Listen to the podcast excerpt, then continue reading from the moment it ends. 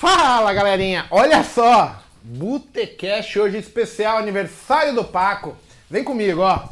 Olha quem tá aqui, ó. Rodrigo Duran, Paquito, Fala pessoal, tudo bem? André Salvetti, Monteiro. Ó, o Monteiro já, já chegou ramelando. Tem um cara ali escondido, ó. Bruno Fusaro. E o Dudu tá aqui, o segurança nosso.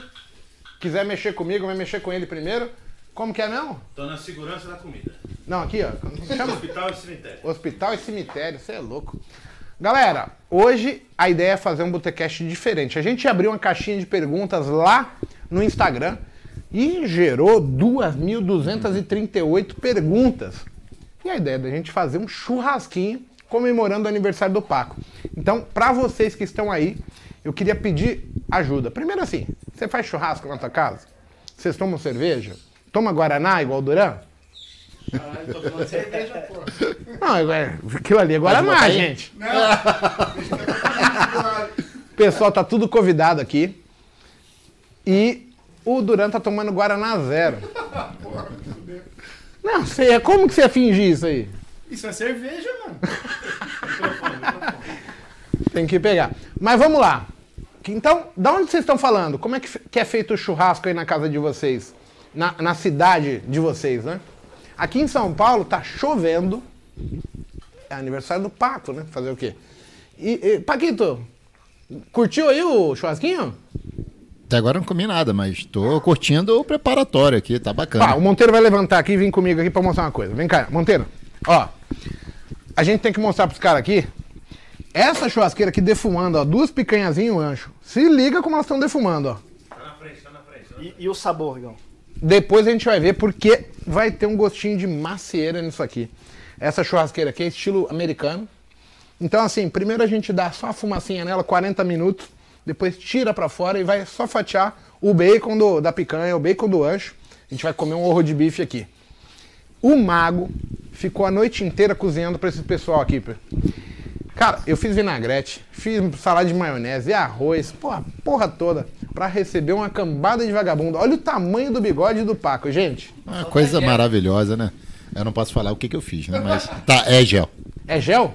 Eu achei que era clara de ovo. Foi, foi pra minhas boas-vindas também. é já. churrasco? Ah, então, o Monteiro chegou na quinta-feira. Caralho, chegou, no meu, Sexta-feira. chegou no meu aniversário. velho. Olha o presente que eu recebi. É, não, chegou na quinta. É, Falei, Paco. dia 7 de janeiro. Seu presente hoje é Seu presente sou eu? todo. Porra, meu presente. Não, meu presente era, ó. ele se fudeu mesmo. Me fudi duas a vezes. internet, eu tinha ido viajar, e aí eu cheguei, uma internet estava com problema, e a outra não tinha sido paga.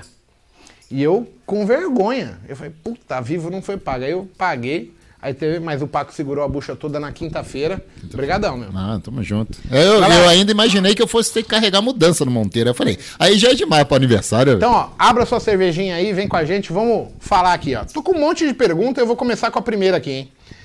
O Leones Porfírio, ele tá falando assim, ó. Como que a gente traça alvos por Fibonacci? Bem, posso começar? Opa! Então, eu não, eu não projeto meus alvos por Fibonacci, tá? Eu projeto meus alvos por uma coisa que eu chamo frequência de mercado, que é a quantidade de pontos que uma pernada está andando. Então, se eu vejo que uma pernada, por exemplo, do 1 minuto está se movimentando ali 200 pontos, quando eu entro numa retração ou eu entro num topo duplo, eu vou buscar 200 pontos e não Fibonacci, tá? Então, eu, eu projeto meus alvos e os meus pontos de, de venda ou de, de compra, né, suportes e resistências, pela frequência do mercado. Olha só, Monteiro. Eu acredito bastante na análise técnica, né? Então, eu utilizo o Fibonacci para ter uma ideia de aonde o preço pode tentar ir. Mas eu não me prendo só a isso, né? Porque eu entendo que, assim, para quem hoje quer operar, é, o, o que é passado para as pessoas é assim: ó, o alvo é X porque é 100% do, do Fibonacci, ou Y, ou Y porque é X% do Fibonacci. E isso torna a gente meio que engessado. Então, assim, eu também, fora o que o Paco falou, eu tenho umas referências para onde o Fibonacci pode deslocar o preço, mas ao mesmo tempo eu tô de olho no- naquilo que me interessa. Porque assim, o que, que me interessa? É dinheiro no bolso, filho. Você, como é que você tá fazendo? É, eu, eu uso muito a sua linha, Igão, e eu incluí a parte do Fibo. Eu gosto muito de olhar o 15 e o 60.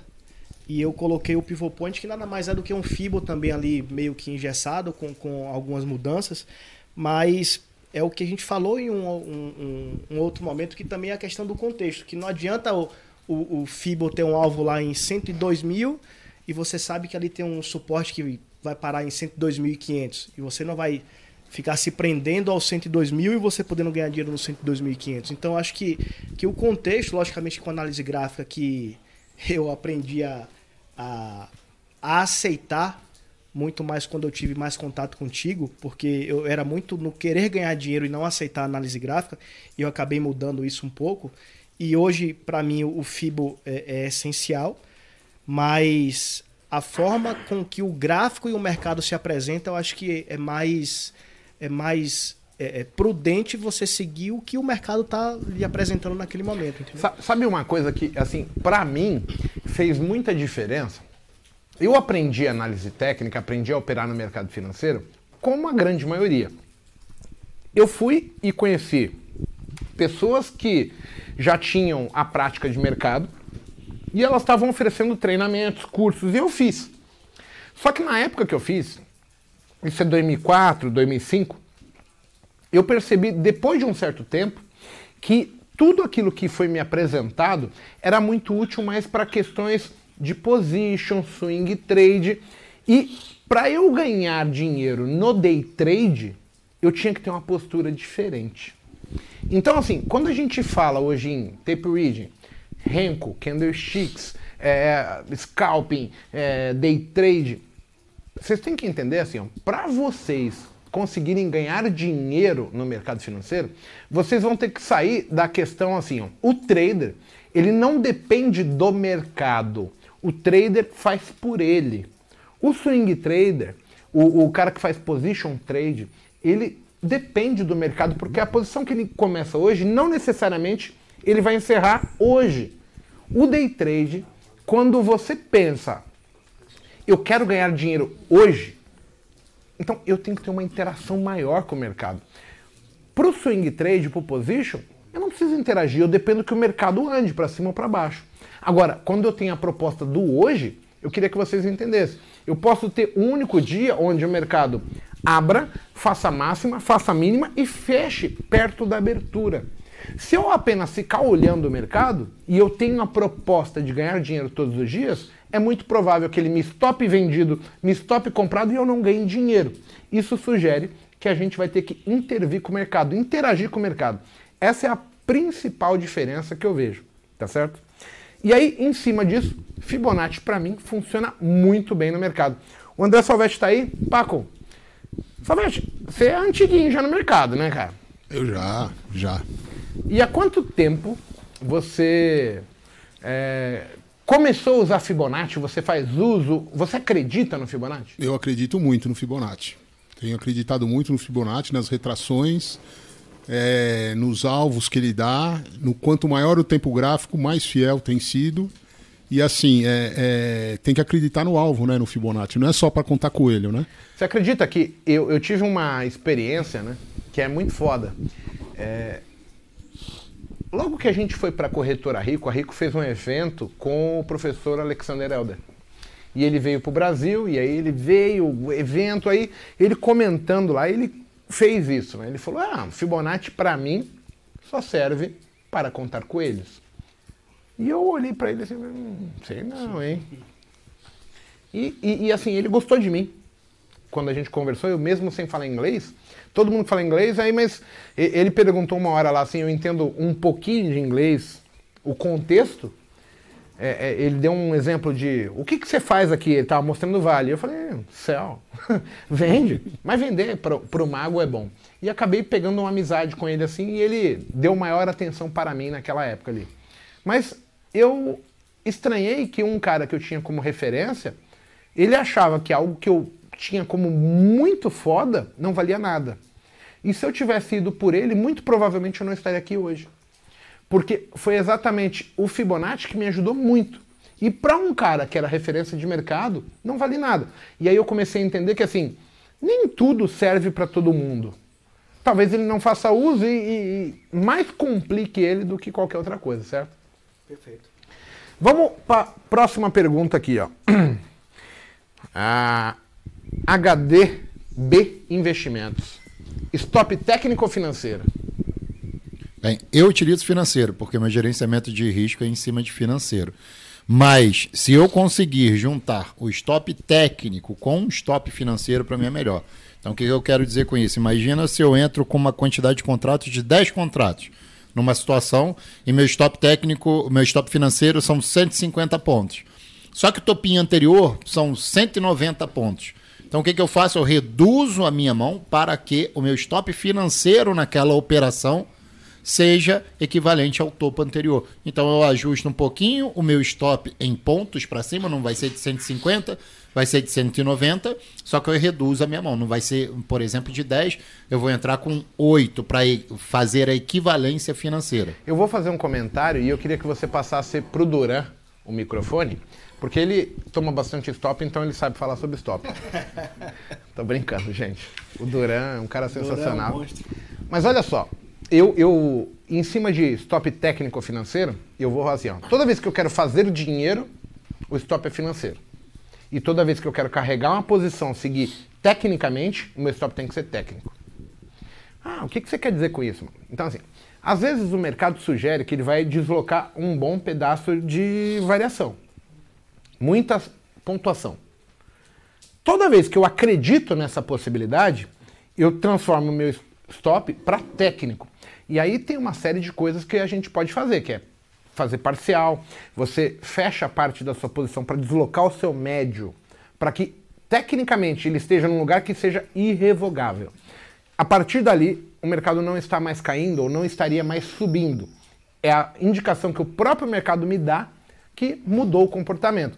Então, eu tenho essa visão sobre assim, se eu quero fazer dinheiro, eu vou para uma pancada maior e aí eu vou arriscar financeiramente um valor para trocar por outro valor. Agora, se eu acredito que o mercado vai deslocar muito, eu tento manter meu stop sempre técnico, porque eu só vou sair daquele é, movimento quando o mercado sugerir que a minha leitura não existe mais, entendeu? Eu acho legal, Igão, porque eu quando eu quebrei lá atrás, eu sempre naquela de arrastar stop. Já vamos arrastar para a média dos 5, vamos arrastar por 15, e aí o mercado subia ou caía e você não tinha, não tinha respeito pelo seu financeiro. Eu uso o financeiro hoje por qual sentido? Porque eu aprendi que antes de ganhar dinheiro eu precisava proteger o dinheiro.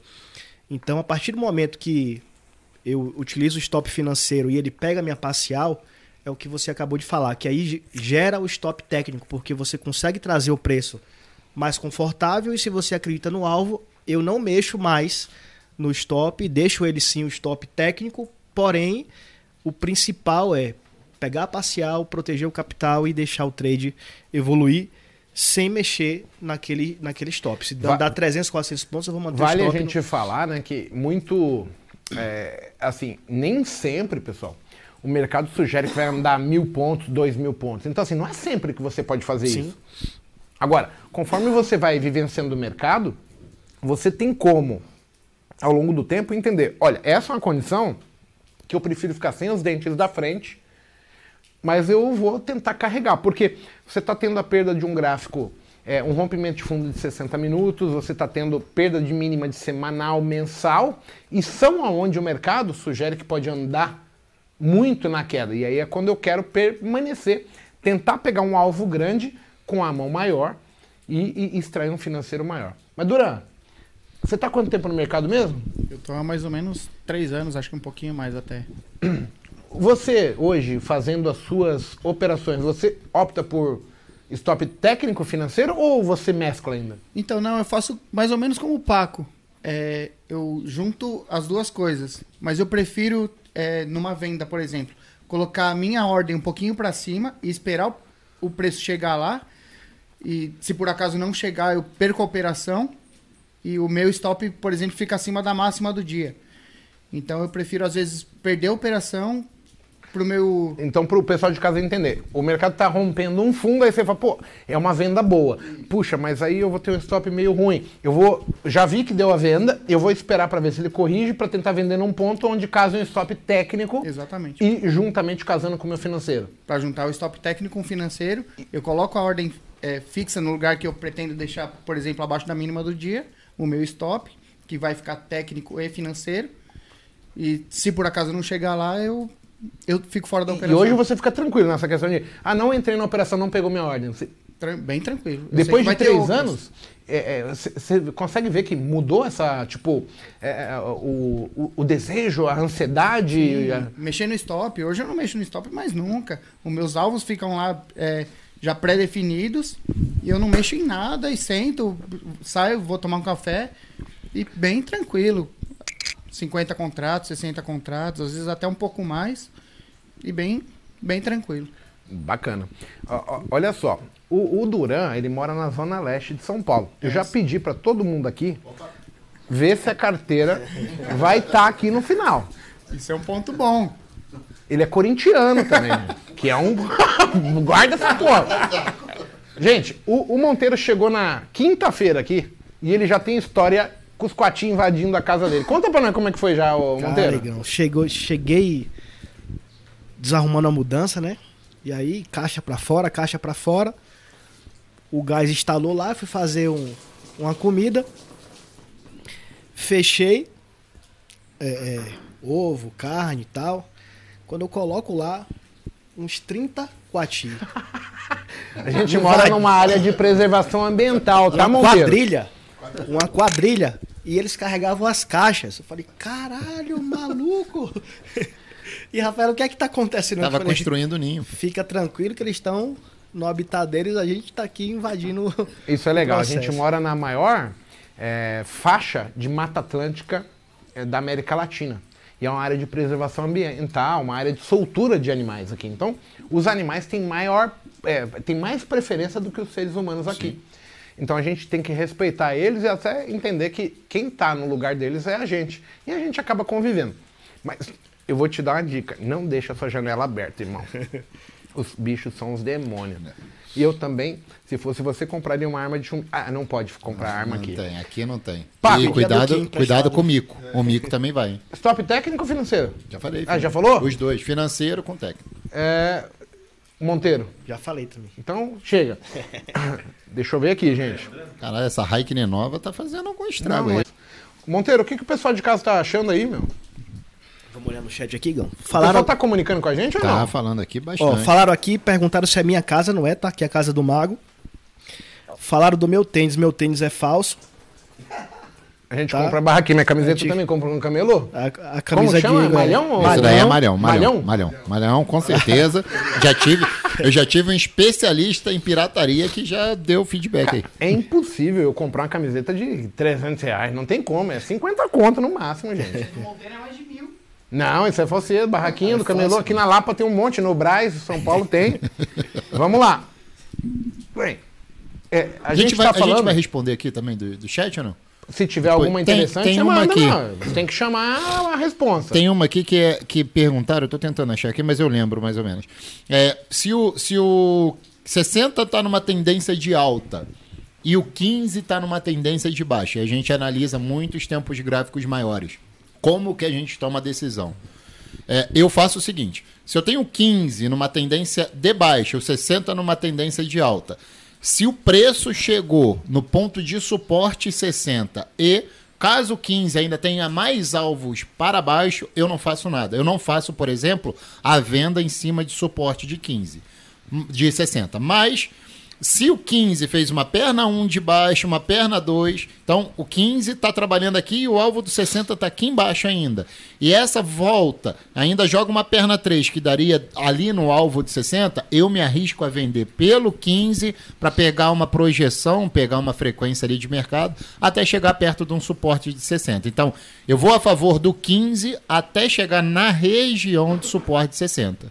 É, eu tenho um conceito um pouquinho mais, vamos supor assim, de, de leitura, pessoal. Pensa só. O 60, o próximo tempo gráfico é o 15. Então, se o 60 está em tendência de alta, você só vai ter a tendência do 15 sendo dada pela primeira vez. E é muito difícil pegar a primeira mudança de comportamento. Tirando pontos onde o 60 deu uma esticada muito forte, e aí ele teria, tipo, duas, três pernadas de 15 para fazer para baixo, e eu não venderia. Eu sempre estaria focando na compra, porque pensa assim, o fractal 5.3 o que que é? São cinco ondas a favor da tendência, que vai formar a perna de tendência do 60, e três para baixo. E de vez em quando, ocasiona de você ver o 15 dando uma venda, mas normalmente ele vai dar venda ou uma compra em cima do suporte ou da resistência de 60. Que é uma compra que eu, hoje eu pontuo devagar, é fraca. Agora, o que, que a gente tem que pontuar? O trader, ele não é o cara que deixa de fazer as operações. O trader é o cara que ele sabe é, é, pontuar qual a probabilidade do trade que ele está fazendo. Que tipo de trade ele está fazendo? Eu estou fazendo um trade que é uma nota 6 de 10 ou um trade de 9 de 10, 10 de 10? Nota. Tipo, em termos de potencial de alvo. Quando você vê um contra o outro, você tem que já entender, porra, eu tô num trade porcaria no meio do caminho. Por quê? Porque se eu tenho um subindo, outro caindo, e eu não tenho o controle sobre o mercado, o que, que cabe a mim? Eu sou Jesus Cristo, que eu sei para onde o mercado vai? Não. Eu tenho que ser humilde e falar, cara, como eu não sei para onde o mercado vai, eu vou me posicionar pequeno, eu vou fazer um, um gerenciamento de mão onde eu sei que eu não posso expor muitos contratos, eu vou aceitar uma operação com stop reduzido, porque eu sei que eu posso estar errado e, estatisticamente falando, todas as vezes que você tem um tempo subindo e um caindo, você tem consolidação presente. A não ser que você seja um bom adivinho, um bom cartomante, um bom, é, é, sei lá, um bom mágico, não vai dar certo, estatisticamente falando. Então, eu, eu prefiro muito mais o comentário, quando você vê isso, você fala, cara, eu tô num trade que não é legal. Eu vou tentar me posicionar porque eu acredito em determinado movimento, mas eu tenho que saber exatamente que eu não posso dar mole contra. O mercado começou a vir contra, eu vou falar, opa, peraí. tempos estão desalinhados, né? O 15 e o 60. Microfone, Paco. Quando os tempos estão desalinhados, né? O 15 e o 60 não É estão. a, a história de faltar unidade. O 60 tá dando compra e o 15 tá dando venda. Então não é um trade bom. Você tem incertezas. Não é uma nota boa, não é um trade nota 10. Não. Então, você pode tentar participar dele porque você está vendo algo. E assim, eu também acredito muito, pessoal, que assim, se eu não acreditar que o mercado sobe, pode ter o sinal de Jesus Cristo aqui que eu não vou comprar. Se eu acreditar que o mercado caia e tá tudo subindo, eu vou vender mesmo assim. Por quê? Porque eu só vou fazer alguma operação se eu acreditar naquilo. Então, vocês precisam entender assim, independente do setup que as pessoas usam, você normalmente acredita naquele setup. Então, quando ele der venda ou der compra, você vai tentar fazer as suas operações baseadas assim, no que você acredita. Então, assim, tirando a parte técnica, que é sugestiva, vou comprar, vou vender, a grande maior parte das pessoas, elas escolhem, por exemplo, eu vou operar Vale, mas não vou operar Banco do Brasil. Mas por quê? Porque eu vi que Vale é mais direcional do que Banco do Brasil. Ah, eu gosto de dólar, não gosto de índice. Por quê? Porque o dólar é mais técnico. Mas é uma opinião pessoal. O Paco pode falar assim, eu prefiro índice. Ah, eu gosto de operar Petrobras, o Bradesco. Então, assim, em cima do que vocês vão fazer, eu preciso acreditar naquilo. E eu acho que essa é a maior dificuldade das pessoas. Por quê? Porque as pessoas saem por aí querendo copiar setups. E elas não entendem que o setup é o menor dos problemas. Você precisa gerar convicção, a certeza. Pensa assim, o Salvete, dá o microfone pro Salvete. O Salvete é um empresário. Quando é que nós entramos num negócio, Salvete? Quando a gente tem plena certeza que tá tudo certo. É, o negócio é bom, tem gerenciamento, tem. é, como chama? Tem gestão. Gestão. Tem um business plan. Sim, Tem... pode ter um bom negócio, mas não tem gestão. O Salvete vai entrar? Eu não. Eu já, Ah, mas é um bom paguei negócio. o preço. Já paguei o preço. É aí que tá. Então, assim, o amadurecimento do trader, o amadurecimento do empresário, ele conta muito. O amadurecimento do marido, do pai, do trabalhador, do profissional na, na, empresa. Você chegou na empresa hoje. Qual o grau de confiança que eu tenho na minha equipe? Qual o grau de confiança que eu tenho na minha chefia para saber se eles vão aprovar ou não algo que eu estou fazendo? Aí com o tempo, eu começo a ganhar. Ah, isso eu vou fazer porque o meu chefe me aprova. Eu vou fazer isso porque eu posso saber que o, o Paco, que é da minha equipe, ele dá conta. Então, olha o nível que a gente está chegando.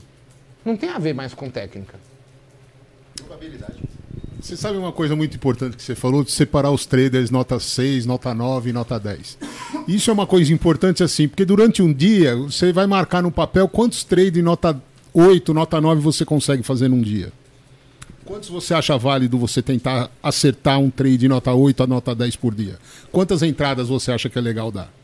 Entendeu? Para o cara que. Pra Pensa não só, fazendo hoje, com a minha experiência, eu sei que o trade de nota 10, ele vai aparecer de uma, duas, no máximo três vezes no dia. A condição ideal.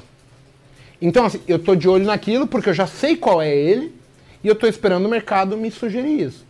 O problema é que quando a gente começa, a gente não sabe qualificar o trade. Então, todo rompimento é rompimento, seja de topo ou de fundo, e você coloca seu dinheiro em trades que são porcarias.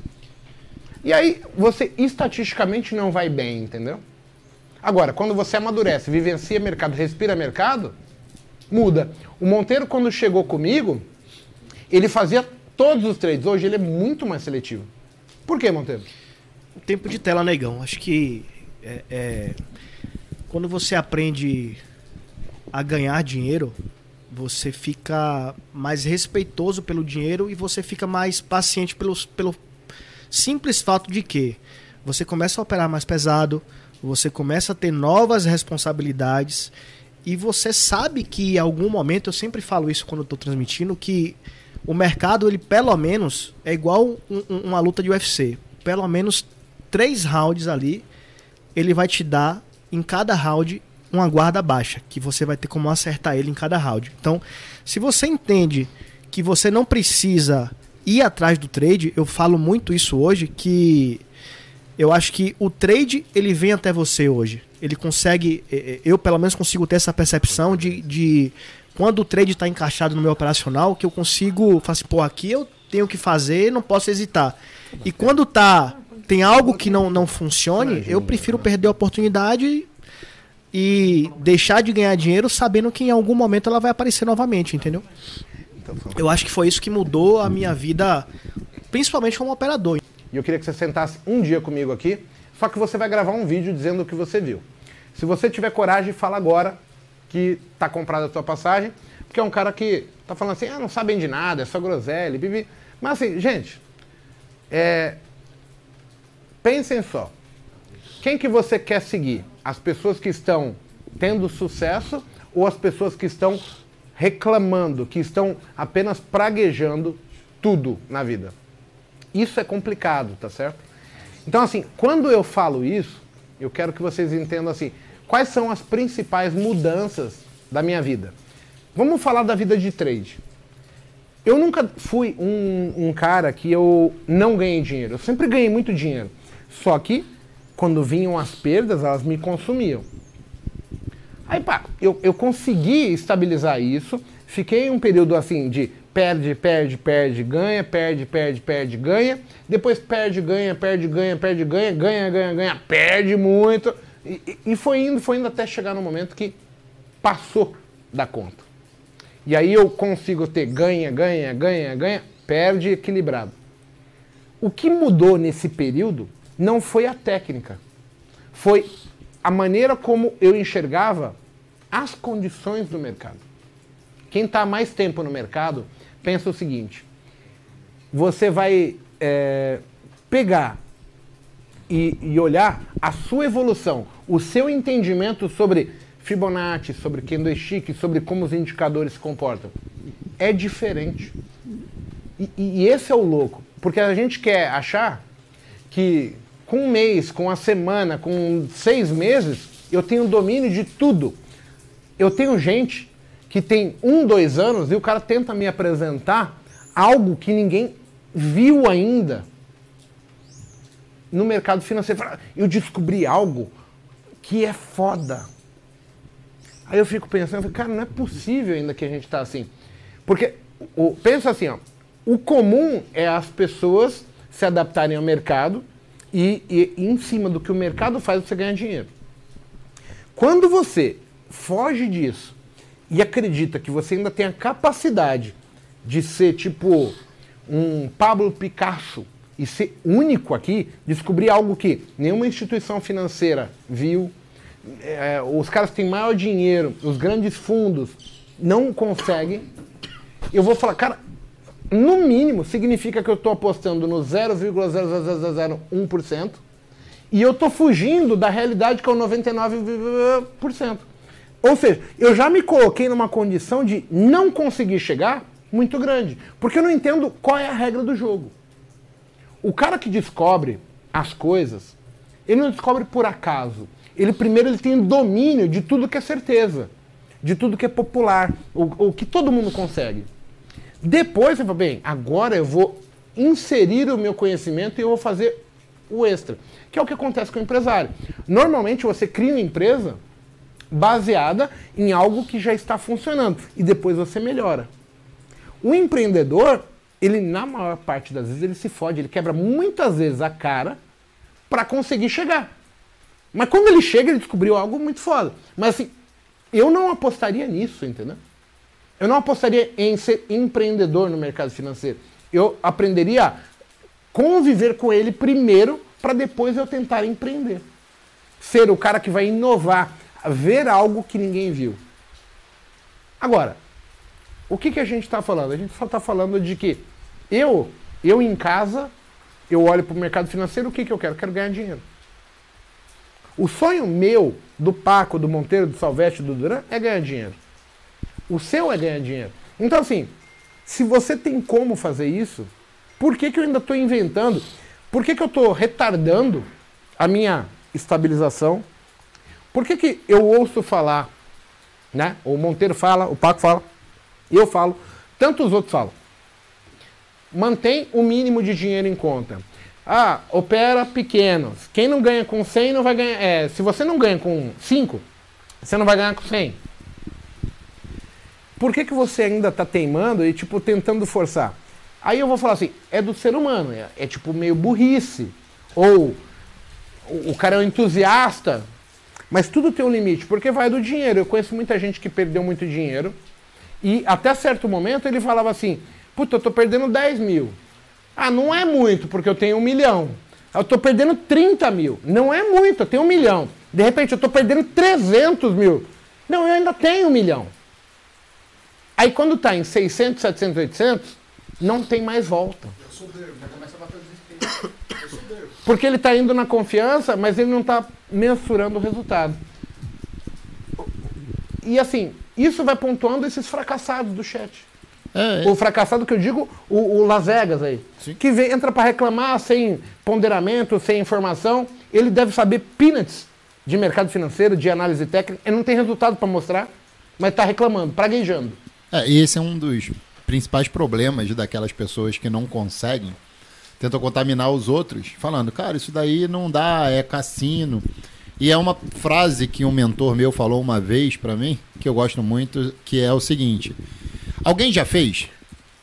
Se alguém já fez é porque dá para fazer. Agora, se não, você não está conseguindo fazer, o que, que você está fazendo de errado? Então, é, eu até falo aqui nos Botecast, pular, é, saltar, né? De, de paraquedas, de um avião sem paraquedas, eu não conheço ninguém que sobreviveu. Vai morrer. Agora, tem trader que é consistente, que é vencedor, que tira dinheiro do mercado? Tem. O que, que esse cara está fazendo para conseguir o dinheiro? O que, que você fez para ser consistente? O que, que o Monteiro fez para chegar na consistência? O que, que eu fiz para chegar na consistência? Foi fácil? Porra nenhuma. Eu fiquei de 2012 a 2016 só me ferrando, tomando na cabeça, perdendo dinheiro pra caceta. O Monteiro perdeu. A história dos traders consistentes geralmente se parecem. Perdemos pra caceta, é, deixamos muito tempo pra ver como que funcionava, porque na nossa época lá atrás, 2008, 2012, não tinha isso que tem hoje, a quantidade de conteúdo que tem E, e da tem a gente fazendo ruim isso. que tem conteúdo muito, Muito ruim. ruim, até. tem que filtrar.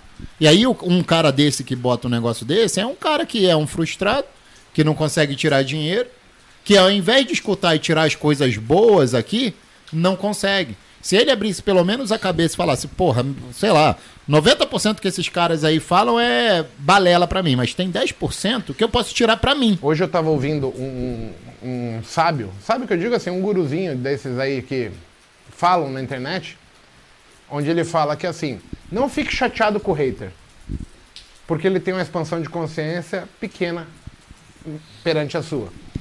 Eu não tenho como é, forçar as pessoas, mas assim, o que eu quero vender para as pessoas é você vai até onde a sua limitação te deixar.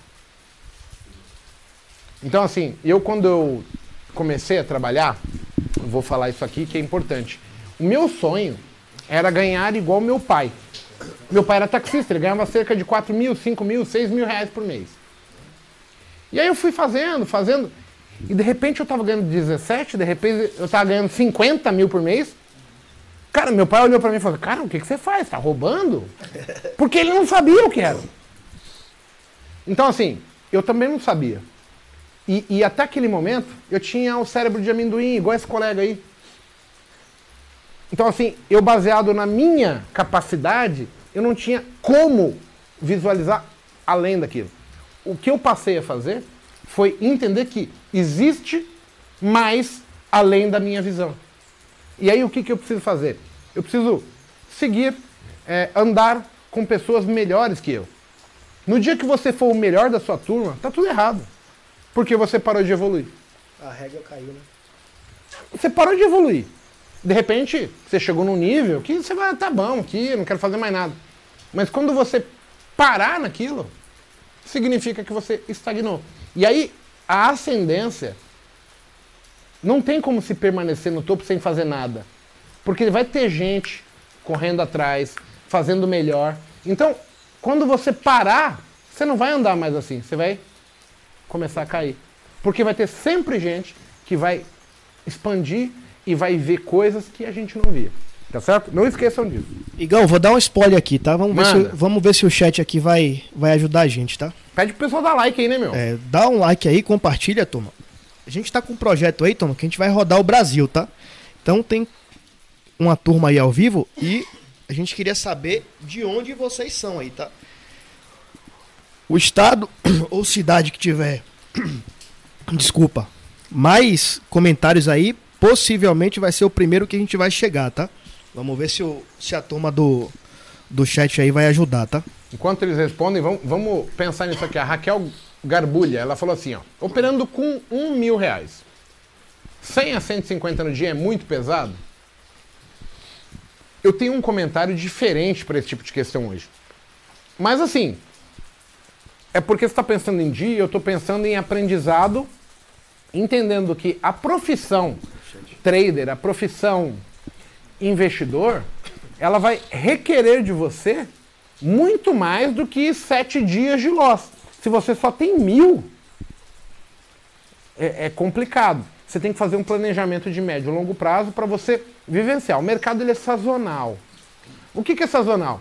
Então você tem um ano que ele é muito otimista, um ano que ele é muito pessimista, e no outro ano vai entrar ano de eleição, volatilidade, e você não tem experiência para lidar com isso. Às vezes você aprendeu a lidar com o mercado em alta, que acontece muito quando no Jornal Nacional começa a sair assim: Bolsa melhor investimento, bolsa bate recorde, bolsa não sei o quê. E a gente vai entrando. Aí você aprende a ganhar dinheiro com aquilo, porque tá só para cima. Só que aí você negligencia que pode cair. E aí o que acontece? Normalmente o cara fica comprado no topo e depois, durante a crise, ele fica naquele sofrimento. Aconteceu comigo.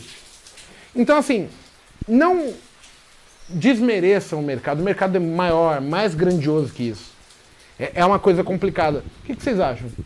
Bem, eu tenho uma forma de montar um gerenciamento de risco que eu sou contra mil reais por um mini contrato. Para mim não é isso. Para mim o trader, ele é, é, é o trade em si, ele é uma empresa. Então como é que você faz uma empresa? Você tem que ter o seu capital E se tudo der errado na, naquele capital que você planejou, sua empresa faliu. Então, se você tem mil reais, a pergunta que não quer calar é em quanto tempo, se tudo der errado, você está disposto a perder os mil reais? Ah, eu estou disposto a perder mil reais em um mês. Ok, em cima de um mês, quantos dias você opera? Ah, eu opero 10 dias. Ok, em cima de 10 dias, então você pode perder 100 reais. Ok, qual é o tipo operacional que você faz? Ah, eu faço um scalp. Quantas operações você quer fazer no dia? Ah, eu quero fazer cinco operações. Qual é o teu tamanho de stop? Ah, meu stop é de 20 reais por operação. Beleza, você pode entrar com um mini contrato. Se tu tomar cinco stops ali no dia, perdeu os 100 reais. 20 reais, perdeu. Ah, então, quem é que disse que você tem que operar um mini contrato por mil reais? Não tem isso, porque de repente você quer operar duas vezes no dia. Você pode ali utilizar três contratos. Então você tem que fazer é uma é, é, é up, né? Que tu vai começar de, de não down, down, up down, que você começa de cima para baixo.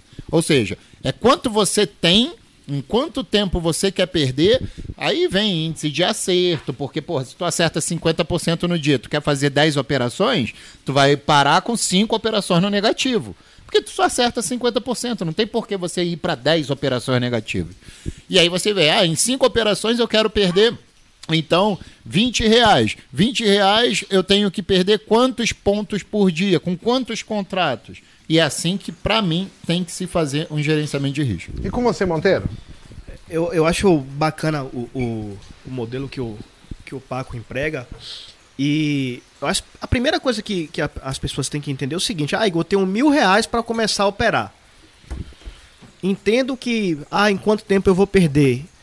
Em, em quanto tempo, o que é que eu vou fazer? Mas as pessoas têm que entender o seguinte: o mercado financeiro, eu acho que o, o principal erro, e esse foi um erro que eu cometi, só que ao invés de cometer com um contrato, eu cometi com 300 contratos, o Mago lembra muito bem disso, e foi quando eu quebrei, é entender que antes de você ganhar, você precisa aprender a não perder. Entendeu? Então, quando a gente, quando a gente fala, ah, eu tenho mil reais, qual é a minha meta por dia? Você não precisa ter meta. Sua meta é se manter vivo nesse primeiro momento. Por quê? O que a gente tenta passar para vocês aqui que não é em um dia, uma semana, em um mês ou em seis meses. Até acontece. Às vezes o cara é prematuro e o cara vira em seis meses. Mas eu digo que hoje, com, com, com a experiência que eu tenho, que eu adquiri, e principalmente estando do lado de pessoas mais experientes do que eu, é que pelo menos você precisa ali de um ano para poder ter, um, ter um, um, um uma, uma, musculatura mais densa para você se manter vivo no mercado. Então, ah, Igor, eu tenho mil reais. O que é que eu vou fazer? Você precisa entender que esses mil reais, em primeiro lugar, vai ser um aprendizado. Uma vez a LS fez um mesa redonda com. Esqueci o nome dele. Ai, é, eu vou falar o que ele falou e talvez vocês lembrem quem é. é ele até recebeu um processo agora que tinha que parar as coisas. Ah, o, o Palex. Palex. Ele falou assim que se o cara tivesse mil reais, era muito melhor ele investir na educação dele para ele conseguir ganhar mais. E eu falei, cara, eu nunca tinha pensado dessa maneira, mas é uma verdade. Então, Porque assim. Acho que antes de se perguntar quanto que eu tenho, quanto que eu posso perder, quanto que eu posso investir, é se perguntar qual é o meu conhecimento, não quanto de dinheiro que eu tenho. É engraçado isso, né, Duran? Porque assim, se o meu conhecimento é zero, é, é, muito provável que eu perca tudo, né? E não independa qual é o meu gerenciamento, né? É, se tiver 10 mil, você vai perder os 10 mil. Eu, eu acho assim também, Durão, o que acontece muito no mercado financeiro é que, é que nem você vê durante essa pandemia que aconteceu, né? Aumentou o número de CNPJ, de CPF pra caramba na bolsa, o cara pegou a rescisão que tinha ali começo de 2020 e foi todo mundo se aventurar na bolsa achando que a bolsa era não, eu, eu sou um bom gerente financeiro aqui na empresa, a minha empresa não está indo bem, eu vou me aventurar na bolsa achando que por eu ser um gerente financeiro, na bolsa eu vou me dar bem. E a bolsa ela, ela é excelente para dar tapa na cara do soberbo, né? Todo cara soberbo que vem na bolsa, ele pode ter o tamanho que tiver. Pode ser um excelente cirurgião, um excelente administrador, um excelente engenheiro. Ele chega na bolsa sem conhecimento, achando que com o conhecimento que ele tem profissional dele, a bolsa vai respeitar ele, é o que mais vai apanhar. Esquece. É o que mais vai apanhar, que vai levar tapa na cara e ele vai fazer o chequinho e vai aprender na dor, não é no amor, né? O cara que aprende no amor é o cara que vai quando ele vai estudar, vai. Pô, o cara para fazer uma cirurgia, o cara estuda medicina há quantos anos? Depois ele faz resistência. Porra, os caras querem sair operando em seis meses de ler livro sem base, é complicado. Aí é, é o roteiro da tragédia, né? Não tem como dar certo uma situação dessa. Então, aí, só, só uma diferença, Salvete, é o seguinte: você não vê ninguém no YouTube falando que você vai ser médico em um mês. Ah, com certeza. Entendeu? E é você foda. Não. Você não vê. Não, não E aí- existe. aí Você vai- Isso, isso não realidade, é um vende. tapa na cara. É, isso não vende. Isso não vende. Agora o que vende é riqueza. Aí o cara vai lá e fala pra você, ó, tem um setup milagroso aqui pra você que você operando em um dia, dois dias, um mês, você vai ficar rico. É isso aí que Em vende. cima disso, Vende, eu queria mas não entrega. Não assim, entrega. Não Não, entrega. lógico que não. Em cima disso, comprar o bilhete da loteria. Eu não sei, eu já falei isso, eu queria falar de novo pro pessoal. Gente, o, marketing, ele vai sempre tentar te oferecer algo como se fosse a melhor coisa, como se fosse algo que eu precisasse. Seja o marketing digital, que é o que a gente faz, ou o marketing quando você chega numa loja e pergunta sobre um produto. O vendedor, ele vai tentar te vender aquilo como se fosse a melhor coisa do mundo. Então, assim, o, o vendedor bom, ele tem o papel de, não de te falar sobre o produto, mas fazer, te induzir a você acreditar que aquele produto é essencial para você. E se ele conseguir te convencer, quem comprou a ideia fui eu. Eu quis comprar. Então, assim, a internet ela tá cheia de pegadinhas baseado em interesses. Eu sou fisgado, eu sou pescado no mercado financeiro para comprar um curso ou não, baseado em gatilhos, gatilhos mensais, que- mentais, que são normalmente é, os meus sonhos. As pessoas não são, tecnicamente falando, pontuadores de técnica. Tipo, puxa, eu vou fazer um treinamento no mercado financeiro. Se eu falar que o mercado é difícil, que ele vai demorar de um a três anos para estabilizar, isso não é vendável. Você vai falar, o quê? Eu tenho que ficar três anos? O que, que é mais gostosinho de ouvir? Quer comprar uma Porsche? Quer pagar seu almoço com trade?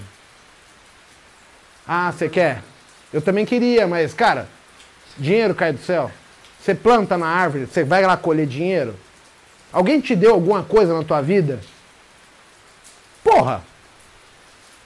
Agora, o que, que eu vejo? A grande maior parte das pessoas que são mais humildes, elas acreditam mais em Papai Noel. Eu sou um cara que eu falo, cara, o que, que eu quero? Eu quero fazer um curso de culinária, eu quero um curso de chefe. Estou pesquisando. Vou fazer o curso com quem eu acho que tecnicamente vai me pegar. Não pro cara que falou que eu vou ser o melhor cozinheiro do mundo. Porque eu não sou. Ninguém vende essa qualificação. Porra, todo mundo que trabalha, eu sei que é assalariado. Pouquíssimas pessoas são as pessoas que ganham dinheiro, assim, salário, bem sucedido no emprego. Então, eu já tenho que apontar que é difícil pra caralho chegar, né? Quantas pessoas vão ser diretor de uma empresa dentro de um, de um ramo de funcionários? Tem 10 mil funcionários. Quantos desses 10 mil viram diretor? O que, que precisa fazer para chegar até lá? Olha pra tua empresa. É isso. Veja quem é quem. Precisa de quê? Precisa de muito tempo, precisa de foco, precisa de disciplina, dedicação. Não adianta você ficar sendo mais do mesmo que você não vai ser reconhecido. Você tem que fazer sempre um mais, aquele algo a mais para sua coordenadora olhar para você e falar: "Pô, esse cara é diferenciado. Eu vou botar ele para ser o supervisor aqui da equipe". Aí daqui a pouco a sua coordenadora, eu sei disso porque eu passei isso, tá? Aí eu- da, da sua coordenadora vira gerente. Aí ela olha para aquele cara ali que está supervisionando e continua dando mais do mesmo, mais ainda, né? E não mais do mesmo, e fala assim: cara, esse cara aqui eu quero para coordenação, para o meu lugar. E assim você vai galgando o seu espaço dentro de uma empresa. Então você tem sempre que fazer a mais. E parar de esperar esse negócio de cair no colo. Não, não vai cair no colo. E aí, Salvete? Eu ia tocar em outro, outro ponto que é mais ou menos na, na linha do trader que, que ele está começando e ele acha que nessa linha do soberbo, né? Que ele vai chegando e ele não tem a humildade de mudar de atitude, né? E se a gente não tiver humildade de mudar de atitude, não tem como dar certo. É uma situação que é fundamental a gente mudar de atitude para a coisa começar a evoluir. Então, quando você vê um cara que está fazendo é, curso, está tentando evoluir na parte de curso, essa parte teórica, a parte das entradas, essa parte é tudo muito assim, muito automática para todo mundo, né? E dos 95%, que 100% que entra num curso, você vai tirar aí 3, 4, 5%, eles viram consistente, né? E a grande chave da consistência não é é na atitude, né? E na atitude é uma coisa que mexe com a parte de gerenciamento de risco e o controle emocional. Então esses 5% que são vencedor no trader, eles são altamente inteligência emocional. Eles não são não, não quer dizer que eles são os melhores engenheiros e os melhores matemáticos, mas eles têm a melhor inteligência emocional do mercado. Eles Tanto sabem você- administrar melhor Sim. as situações que estão sendo apresentadas para eles. o Stormer fala no curso dele assim: o cara mais fácil de aprender a ser trader é o cara que não tem conteúdo, é o cara que não é engenheiro, que não é um doutor, porque ele vai assimilar a parte emocional mais fácil, porque quem é um engenheiro, é um doutor, ele é muito muito cético, ele vai muito na o porquê de tudo. E a parte emocional acaba atrapalhando o, o, o trader. É o, o grande virada de chave de todos os traders que eu conheço que estão dando certo é a virada de chave no controle emocional. Todos eles que conseguem essa virada de chave no controle emocional, a evolução é muito rápida. Você sente a diferença muito rápida. E o maior adversário nosso, de todos os traders, somos nós mesmos. Esse que é o pior de tudo. Então, eu brinco muito com o pessoal que participa nos cursos e na- nas salas que eu participo, que assim, é- é- a Danusa ajuda muito a gente. Porque é uma parte que, é, para quem opera na conta real, o curso dela é muito barato. E a, perto da recompensa que a gente vai ter é muito grande, porque ninguém é, de todos esses cursos, eu vejo muito o Monteiro, vejo um pouco o Paco, você também está indo nessa linha da Danusa, porque é fundamental que está mudando a vida das pessoas isso. Isso daí é muito legal de ver. Porque ninguém fala disso. Você vai nos cursos de treino, poucas pessoas falam disso. Falam só no conteúdo, conteúdo, conteúdo. E essa parte do controle emocional. A é maior grande parte das pessoas chave. que dão treinamento sobre day trade, elas nunca fizeram, nunca se tornaram ganhadores no day trade. Então, e hoje em dia o conhecimento está muito fácil, né? Você não precisa começar, ah, não sei nada de bolsa. Vou começar, já vou pagar um curso de não sei quanto. Não, tem muito conteúdo gratuito na internet. Se eu fosse pontuar, eu conheço cinco ou seis por aí que tem o domínio do day trade, que conseguiram desvencilhar a- a- a- as arapucas que tinha ali. E ele conseguiu. Cinco ou seis. O resto, eu não coloco minha mão no fogo. E eu nem comento. Por quê? Porque eu vou ter que falar, cara, vem treinar comigo aqui. Aí eu vou saber se é verdade ou não. E eu não tô querendo competir, eu só quero que ele me mostre. Porque ele vai ter que te mostrar um controle emocional que às vezes ele não tem. Tudo bem. Agora, pensa só, gente. Às vezes o cara não tem esse controle emocional, mas ele pode te ensinar alguma coisa. O que, que você busca? E assim, controle emocional é uma coisa foda. Porque eu falo o que eu fiz, o que eu acho que é certo, mas eu vejo as pessoas, mesmo tendo na porta, se perdendo. Então não tem a ver com eu ensinar. Eu mostro, mas você querer é outra coisa. Não, você tem que ter o controle de fazer o que você se propôs a Então a fazer. gente está falando de pessoas, o tempo todo é de Sim. pessoas. Sim. Porque assim, o Monteiro teve uma situação que era muito fácil. Ele veio me pedir uma ajuda, eu falei, não, Monteiro, você não foi homem para fazer desse jeito, agora faz o contrário. Aí eu já falei isso para centenas de pessoas, mas só ele que mudou. Eu falei, caralho, que porra é essa? A maioria, tipo, outro- semana passada o cara perdeu uma grana, 50 mil. Será que eu, se eu pedir pro Monteiro ele me ajuda? Eu falei, cara, não faz isso, na moral, você vai foder o cara. Ó, ganha 50 mil reais pra mim? Porra. Ah, vou ganhar pra mim 50 mil reais, caralho. Você vê como tá fora da chega- casinha o cara que fala isso. Ó, tá foda. Eu, eu acho. Eu acho legal, eu acho legal, Igor, falar isso porque às vezes o desespero é tão grande e eu já tive no lado do desespero que eu A falei gente assim, fica cego. cara, eu tava tão cego que eu falei assim, Gão, sobrou, na época sobrou 40 mil reais pra operar.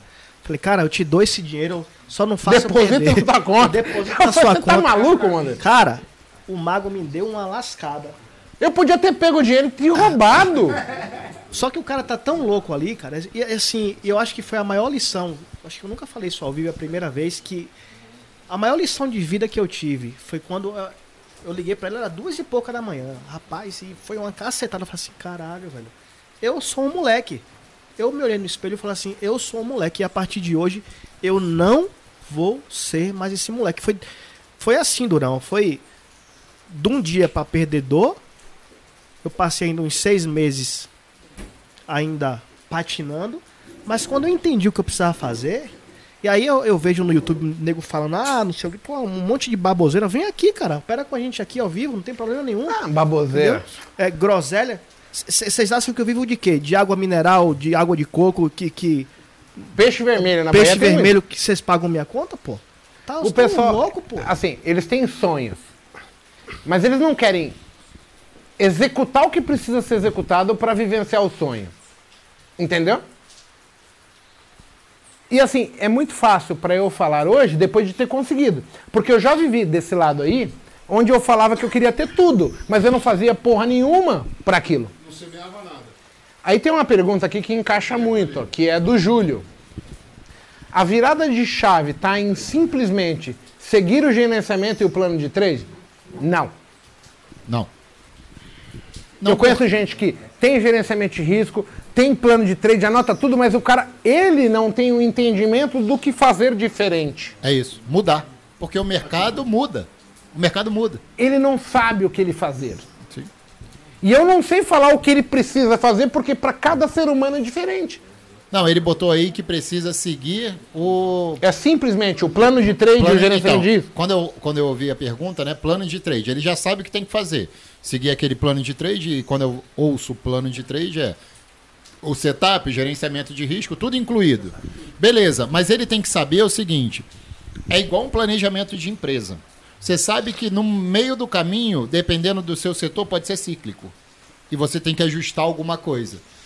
Um cara que Esse vem. ajustar ele não Ele tá não tem. focando ainda. Ele não tem. Ele tem que saber, olha, esse negócio, ele é assim, desde que tal, tal, tal condição possa mudar.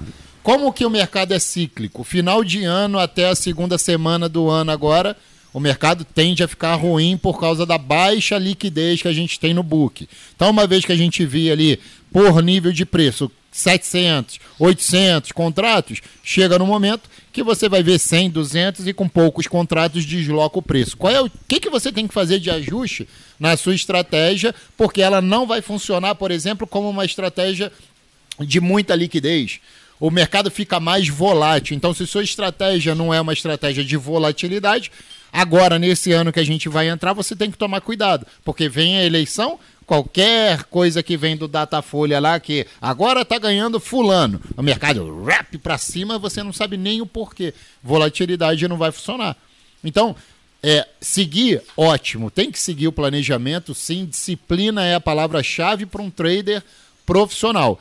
Mas, se você não souber ajustar é, é, a rota, né, igual um barco. Um barco está navegando de repente num vento, sei lá, noroeste, sudoeste. E daqui a pouco bate um nordoeste. Não sei nem se existe essa. Porra, se tu não pegar a vela ali e ajustar um pouquinho, velho, tu só sabe navegar nessa direção, tu vai ficar rodando, rodando, rodando, ou vai para um lado totalmente diferente. Sabe que aconteceu muito isso? É uma coisa legal. Eu tinha vários alunos meus que estavam ganhando dinheiro até a pandemia. Aí quando veio a pandemia, o mercado mudou. Só que aí o cara parou de ganhar porque ele não consegue se adaptar ao mercado novo. Ele só tinha uma única estratégia e a gente vai entrar assim. É possível operar um único ativo e uma, uma única estratégia? Cara, você pode começar assim, mas como evolução você já tem que pensar. Eu tenho que ter, ter um arsenal de ferramentas. Porque conforme o mercado tá lento, eu ajo de um jeito, rápido é de outro. Em época de eleição é de outro. Época de horário de verão é de outro. Se a Petro ficar ruim, eu vou pra Vale. Como é que comporta Petro e Vale, Monteiro? E isso só com isso só com tempo de tela, entendeu? Assim, eu, eu, eu o Mago, eu, eu uso muito Petro, Vale, Bradesco e Itaú para ser o, o, o- o vento do, do, do meu operacional. E o que as pessoas, infelizmente, não, não conseguem compreender que não é uma receita de bolo que você chega ali hoje, amanhã, assim, as pessoas hoje me param porque eu falo, não, eu, eu me especializei no trade de ajuste. Aí as pessoas acham que é colocar um tique acima do ajuste, um tique abaixo do ajuste e, tipo, aí me mandam uma mensagem, não, Igor, mas deu errado. Eu falei, porra, como assim deu errado? Porra, eu peguei 1.500 pontos, peguei 800 pontos, deu errado? Porque o cara não, não tá preocupado em, em, em- em entender tudo que tá por, por trás. Ele o cara quer acha que que alguém é dê mastigadinho mastigado. ele. mastigado. E o ele call- não tá evoluindo. Então, assim, ele não entende que de repente você fez um parcial, jogou teu stop pra trás. E aí o dele, que ele não mexeu, ele não fez parcial, pegou. E, e, assim, é, é a história que aí a gente vai voltar. Ele aprendeu a fazer de um jeito que era o cara que fazia swing trade, position trade, e ele não entende que se ele não pôr a mão no negócio, ele vai depender sempre do mercado. O trader não depende do mercado. Ele vai falar, cara, eu tenho o depender do mercado. É, eu defendo uma região de compra ou de venda e ali eu vou me arriscar aceitando perder minha meta loss para que eu gerencie minha mão e eu faça o que eu acredito que o mercado vai fazer. Então, eu vou agir baseado nisso. Então, se é um trade que eu acho que o mercado só anda 100 pontos, eu vou agir de uma maneira para ganhar 100 pontos. Se eu acho que o mercado cai 1.500, eu não preciso ficar tão grande na mão. Eu vou entrar menor, gerenciar meu risco, ser mais paciente. Eu sei que 1.500 pontos não é em dois minutos, é, é- é- é em duas horas, três horas. Então, assim, esse entendimento é o que as pessoas não têm. E aí, porra, todo mundo tem um sonho, eu quero viver de trade, eu- meu emprego é ruim, a minha vida é uma bosta, eu quero ter um carrão, eu quero comprar minha casa, eu quero viajar. Tá, você quer tudo isso, mas o que você está fazendo realmente de entender como o mercado é? Porque é, é complicado. Porque aí a gente está falando assim, a responsabilidade é do analista, do. é, como chama? O influencer? Não é? Eu tenho pessoas que eu falo uma coisa pra ela, ela fala assim, Igor, obrigado. Ganhei dinheiro, fiz tanto. 30 reais, 200, 500, 2 mil, 20 mil, 100 mil no trade. Aí tem outra, Igor, tá dando certo pra mim não, porque eu só perco dinheiro. Então, assim, falta o entendimento próprio, falta você falar assim, cara, eu tenho, eu olho para isso aqui, meu olho brilha. Comigo foi assim, eu olho o gráfico, eu vejo dinheiro ali. Eu não vejo medo, eu não vejo receio, eu vejo oportunidade, entendeu? Duran, você chegou aqui como aluno e a primeira mudança de vida sua não teve a ver com trade. Não, Foi na sua com a empresa. Que também tinha a mesma questão. Assim, você olhava de uma maneira que era rasa demais, né? Tipo, Eu achava que eu ganhava dinheiro e um simples detalhezinho fez eu ganhar 30 vezes mais dinheiro que eu cheguei aqui ganhando. então assim, o que, que a gente tá falando? Não é, é- Se eu basear apenas o meu comentário, a minha, o meu sucesso baseado na interpretação, na vivência que eu tenho hoje, eu tô me limitando.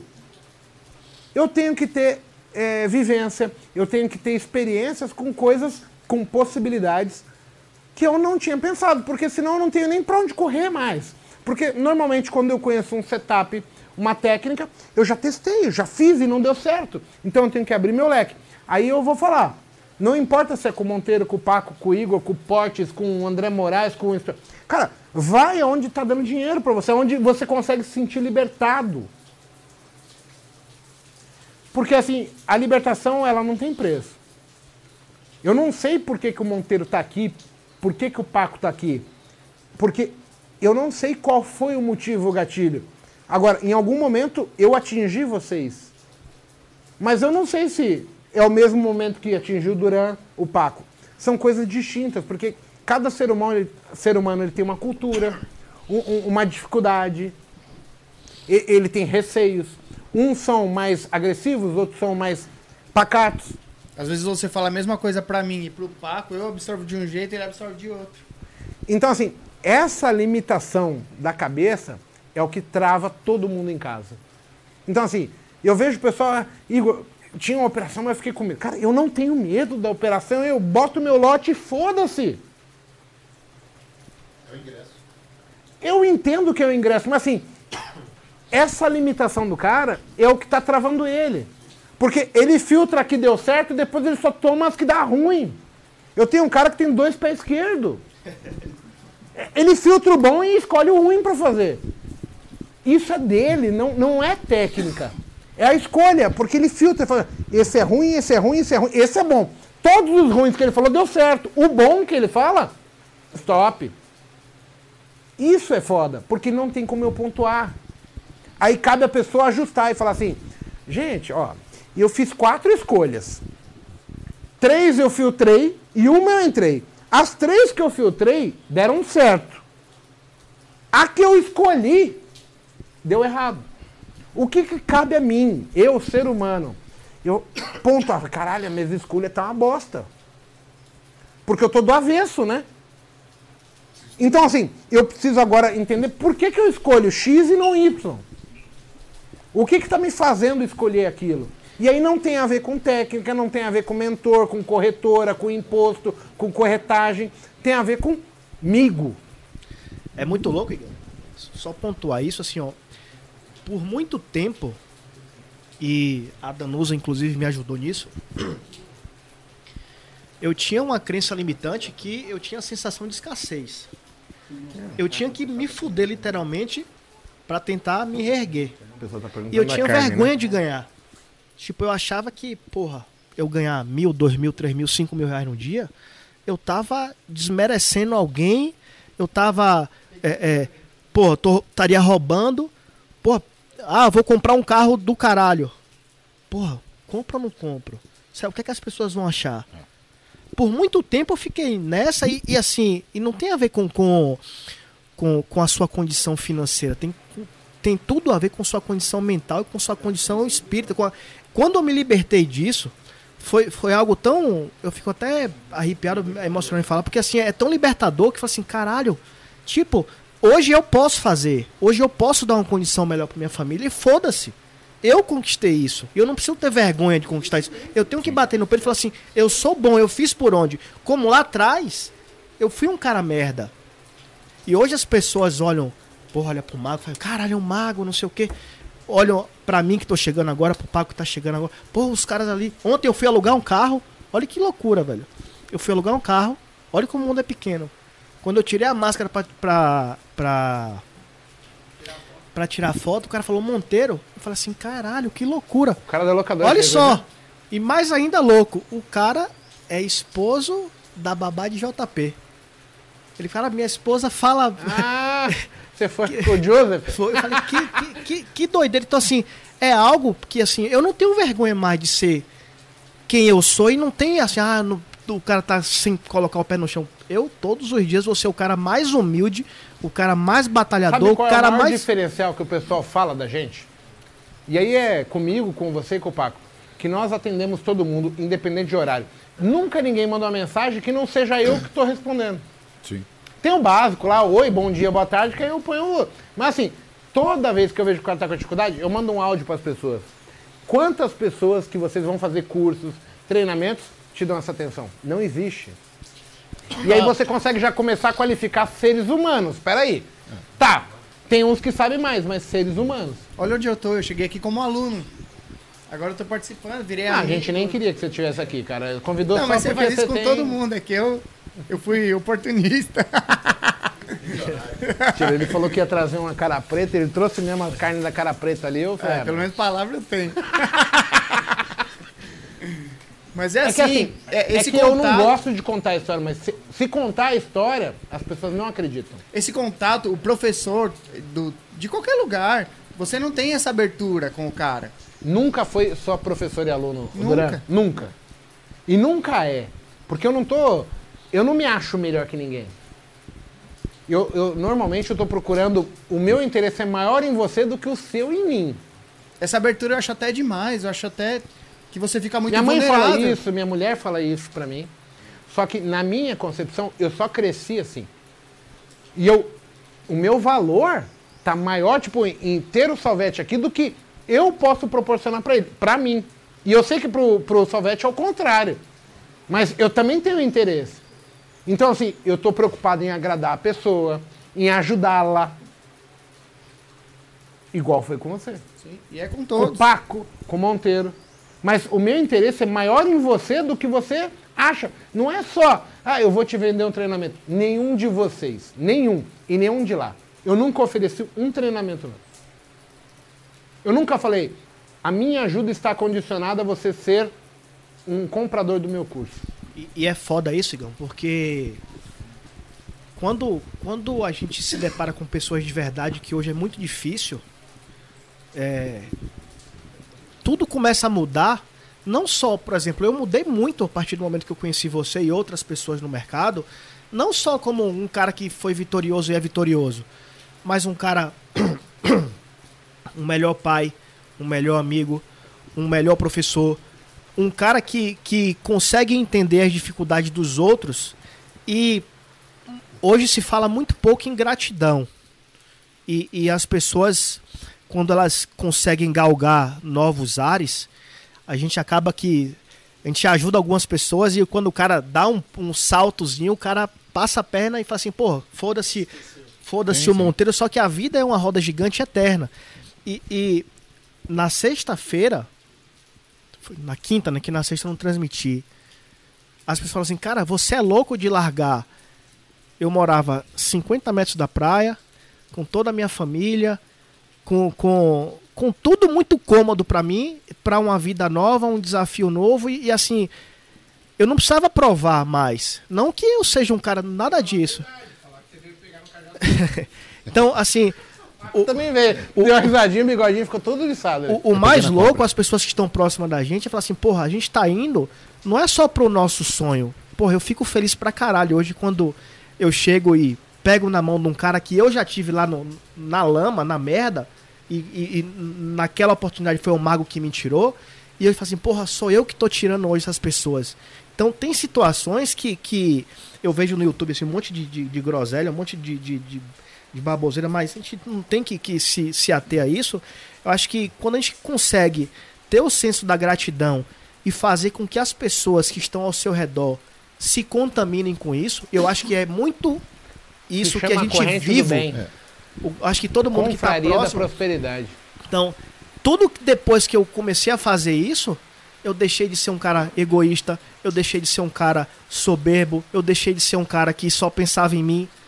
Aí As pessoas, ah, Igor, mas pô, por que você foi dar aula? Eu poderia também estar boletando em casa, sossegado, sem, sem encheção de saco de, de, de A, B e C. Mas tem coisas que, que o André fala muito isso, que, que o dinheiro não compra o dinheiro não compra, entendeu? Então, assim, é, é- é, quando a gente passa a conviver com pessoas assim, é, o, o- o Mago falou isso no dia 31, 11 h 40 aí eu falei com ele antes de virar, o- ele falou assim, a gente tem que aumentar a nossa régua. E eu tô vindo pra cá porque eu quero aumentar o meu nível, eu quero estar do lado dos melhores, eu quero estar entre os melhores. E não tem a ver só com trade, pessoal. Não tem a ver só enquanto um, um- um- um- operador de mercado, um, cara que tá ali colocando na cara a tapa, pra, vende ali, compra aqui. Tipo, são situações, por exemplo, a gente conheceu o Duran. Hoje o Duran já é sócio nosso, a gente comprou um avião. Não é isso, Duran? Cara, Um teco-teco. eu, eu tô emocionado. Temos 500 pessoas assistindo. Isso tá bacana, hein? De- deixa, deixa eu só. O Isaac tá tomando chuva, Che- É, tá, tá, doente, doente e tá aqui. não ia vir.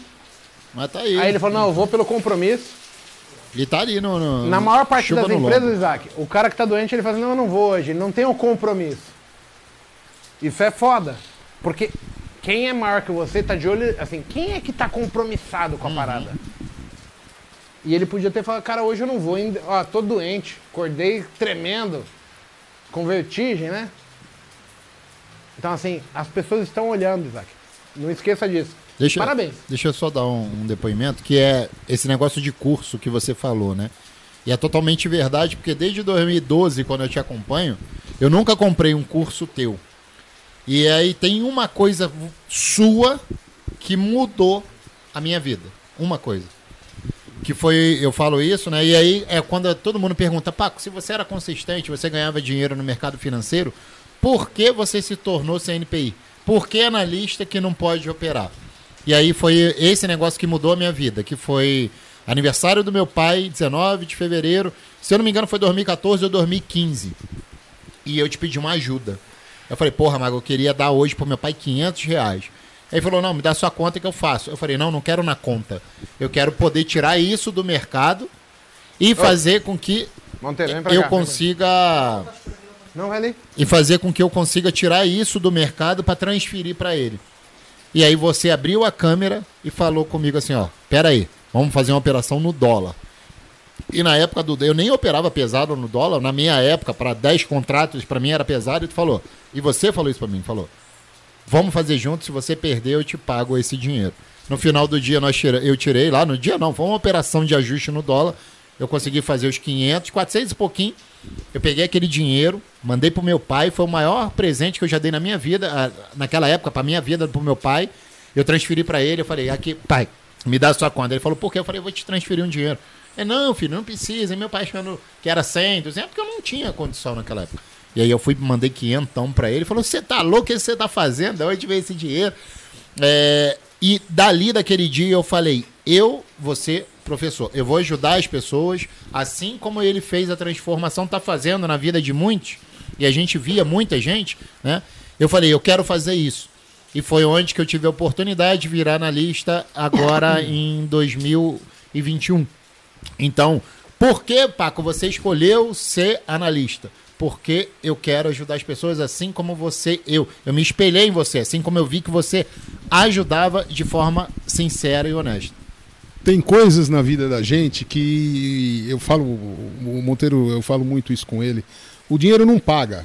Tem coisas na vida da gente que o dinheiro não paga. E o prazer que a gente tem de ver os nossos alunos, os, muito dos casos do Mo- Monteiro, do, do Mago, do Paco, a evolução deles, da conquista, de mudar a vida das pessoas, da felicidade que ele encontra não só no trader, mas ele passa a ver a família de outro jeito, ele passa a comemorar as vitórias dele junto com a família, com as pessoas que ama. Ele vai passando a ser um ser melhor, a uma pessoa melhor. E isso dá um prazer para quem faz parte dessa dessa corrente do bem, de ver evolução, que não, dinheiro não paga, faz bem para a alma. E, e- e quando faz bem para a alma não é dinheiro, é uma alegria do coração que a gente passa a acreditar que o ser humano é possível, que você fazendo o certo é possível. A semeadura é facultativa, a colheita é obrigatória. Você não tem jeito de colher coisas boas se você não plantar coisas boas. Então é fundamental isso que eles plantam em todas as salas deles. E é muito gratificante quando aparecem os alunos sendo consistentes, que é esse o objetivo deles. Todo esse esforço que eles dão para nós, alunos que estamos na sala deles, é nós adquirimos a consistência. E tudo que for possível para eles fazerem nesse sentido, a gente sabe que eles fazem. Então é só gratidão que eu tenho por poder ter contato com eles aí, que é uma coisa assim muito especial para mim na minha vida. Samuel, ó, ele fala assim: Isso aqui foi mandado as perguntas no Instagram, tá, gente? O Samuel falou assim: Fazer uma lista de quem só vive do day trade como renda principal. Cara, eu acho que esse não é o foco. Eu conheço pessoas que hoje só vivem de trade. Mas a mágica da coisa é você ganhar dinheiro em tudo que você faz. Essa é a mágica é a diversificação, mas não é isso. Quando você. Tudo que você faz está dando certo, significa que está sendo próspero. Você não dá tiro errado, entendeu? Então, assim, por exemplo, eu conheci pessoas que tinham perdido dinheiro grande e hoje ganham 100 mil, 200 mil dia e eu nunca consegui fazer isso. Eu conheço o cara que ganha 300, 400 mil mês e eles são do nosso convívio, eles vêm aqui no coworking. Só que é o seguinte, essa ilusão que vocês acham, ah, vocês se tornaram analistas. Cara, eu me tornei na- analista, eu vou explicar por quê. Porque na época eu ganhava 60 mil de salário, mais 70 mil no trade. Eu falei, para eu trocar XP, eu preciso ganhar 150 mil mês. Ela, tá bom, 5 anos de contrato, você pode fazer isso. E eu ainda consegui é, ganhar ações da XP que eu comprei a 4 reais e pouco e vender a 37.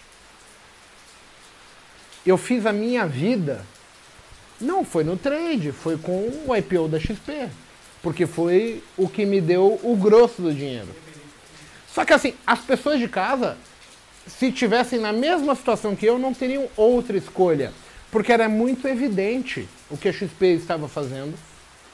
E eu apenas fui inteligente de seguir e pensar assim, cara, ah, é por causa do cara da internet que fala que eu sou analista ou é por causa do João Pedro, da Bianca, da Vitória, da Janaína, da minha mãe e do meu pai, que eu pago casa na praia para eles? Gente, não sejam ingênuos. Você só está calçando uma desculpa para falar assim, eu estou aqui por causa disso, tá vendo? Eu não fiz isso. Mas para chegar na XP, um ambiente altamente competitivo, leonino, onde se você não fosse bom, não fica, caralho. Todos aqueles caras que ficavam jogando porra de paciência não ganharam um real. Pô, é ser muito burro. Você vai ficar calçando a sua incapacidade, o seu insucesso, apenas porque o outro conseguiu? Você tem que entender. Eu cheguei na XP e eu, quando eu cheguei, o cara falou assim: olha, tem um cara lá chamado Raoni Rossetti. Ele é um demônio. Eu falei: por que um demônio? Não, porque ele manda os caras embora. Aí eu fui lá, né? Falei, quem que é Raoni Rossetti? Na hora que ele veio, eu falei: não, peraí, eu tenho que falar até um português melhor, porque eu sou ruim de português. Não, veja bem, não sei o quê. Era o cara que mais trabalhava na porra da empresa. Aí quando ele viu um ridículo que só queria ficar jogando paciência para cumprir horário, ele falou: passa fogo. Eu não preciso desse cara. Troca, substitui. Aí eu comecei a entregar o bagulho, o cara me deu tudo. Por quê? Porque ele falou: esse cara é igual a mim. Você performou. É o que ele esperava. Então, assim, a maior parte das pessoas fala: você tá louco, você vai encontrar. Aí eu chegava no cara que me falou que você tá louco. Eu falei: o que você tá fazendo? Não, tô aqui jogando paciência porque o Rony vai passar. Eu falei: mas por que, que você tá jogando paciência no trabalho? Eu já tinha feito minha parte, eu já tinha entrega, entrego o que eu tenho como expectativa. O cara tava ali, apenas fazendo média, achando que a média vai ser o que vai promover ele, entendeu? Eu prefiro falar, cara, não fico depois do expediente. Mas tudo que ele me pediu eu entrego antes. Ontem eu estava falando com um cara que ele falou assim para mim, cara, eu recebo as minhas coisas e às vezes eu tenho 30 dias livre no trampo. Eu falei, mas por quê? Porque o cronograma da empresa é longo. Só que na hora que chega para mim eu mato em 3 dias. Aí ele fica. Mas assim, não tem furo no trampo dele. Baseado na expectativa da empresa, o cara entrega tudo. Aí eu porra, eu também queria ser assim, porque aí é fácil ficar 30 dias sem trabalhar. E não é sem trabalhar, ele tá ali, mas não tem nada, ele vai.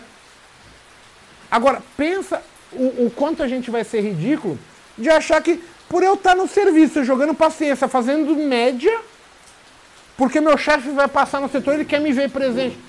Seu chefe não quer isso.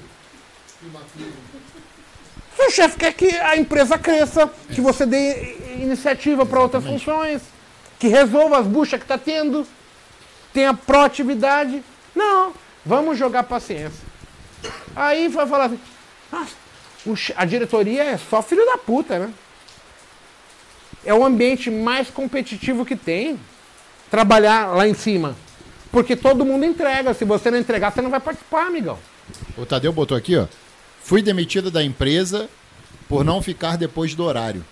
Mas eu entregava tudo no, no dia que era para entregar, ou no mesmo dia, né? Uma coisa, Tadeu. A empresa não é para você. Procura uma empresa que vai te valorizar pela sua performance. Eu tenho outro comentário também. A empresa ela te contrata e te paga um salário para você fazer X.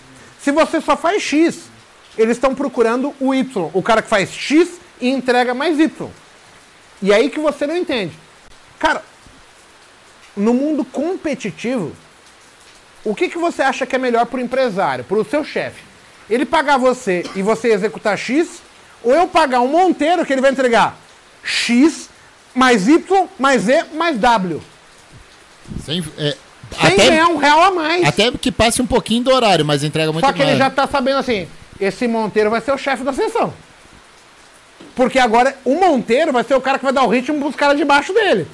E o Monteiro não vai querer que entregue só X. Ele quer o X, o W, o C, o A, B, C, D. Porque se eu faço X, Y, Z, W, o cara que vai vir trabalhar para mim tem que entregar muito mais. Então, assim, é outra perspectiva. E talvez a empresa não merece. Tem empresas que não reconhecem mesmo. Exatamente. Mas assim, você tem que entender se você foi. Ah, porra, eu era o melhor do que eu fazia e a empresa não deu valor.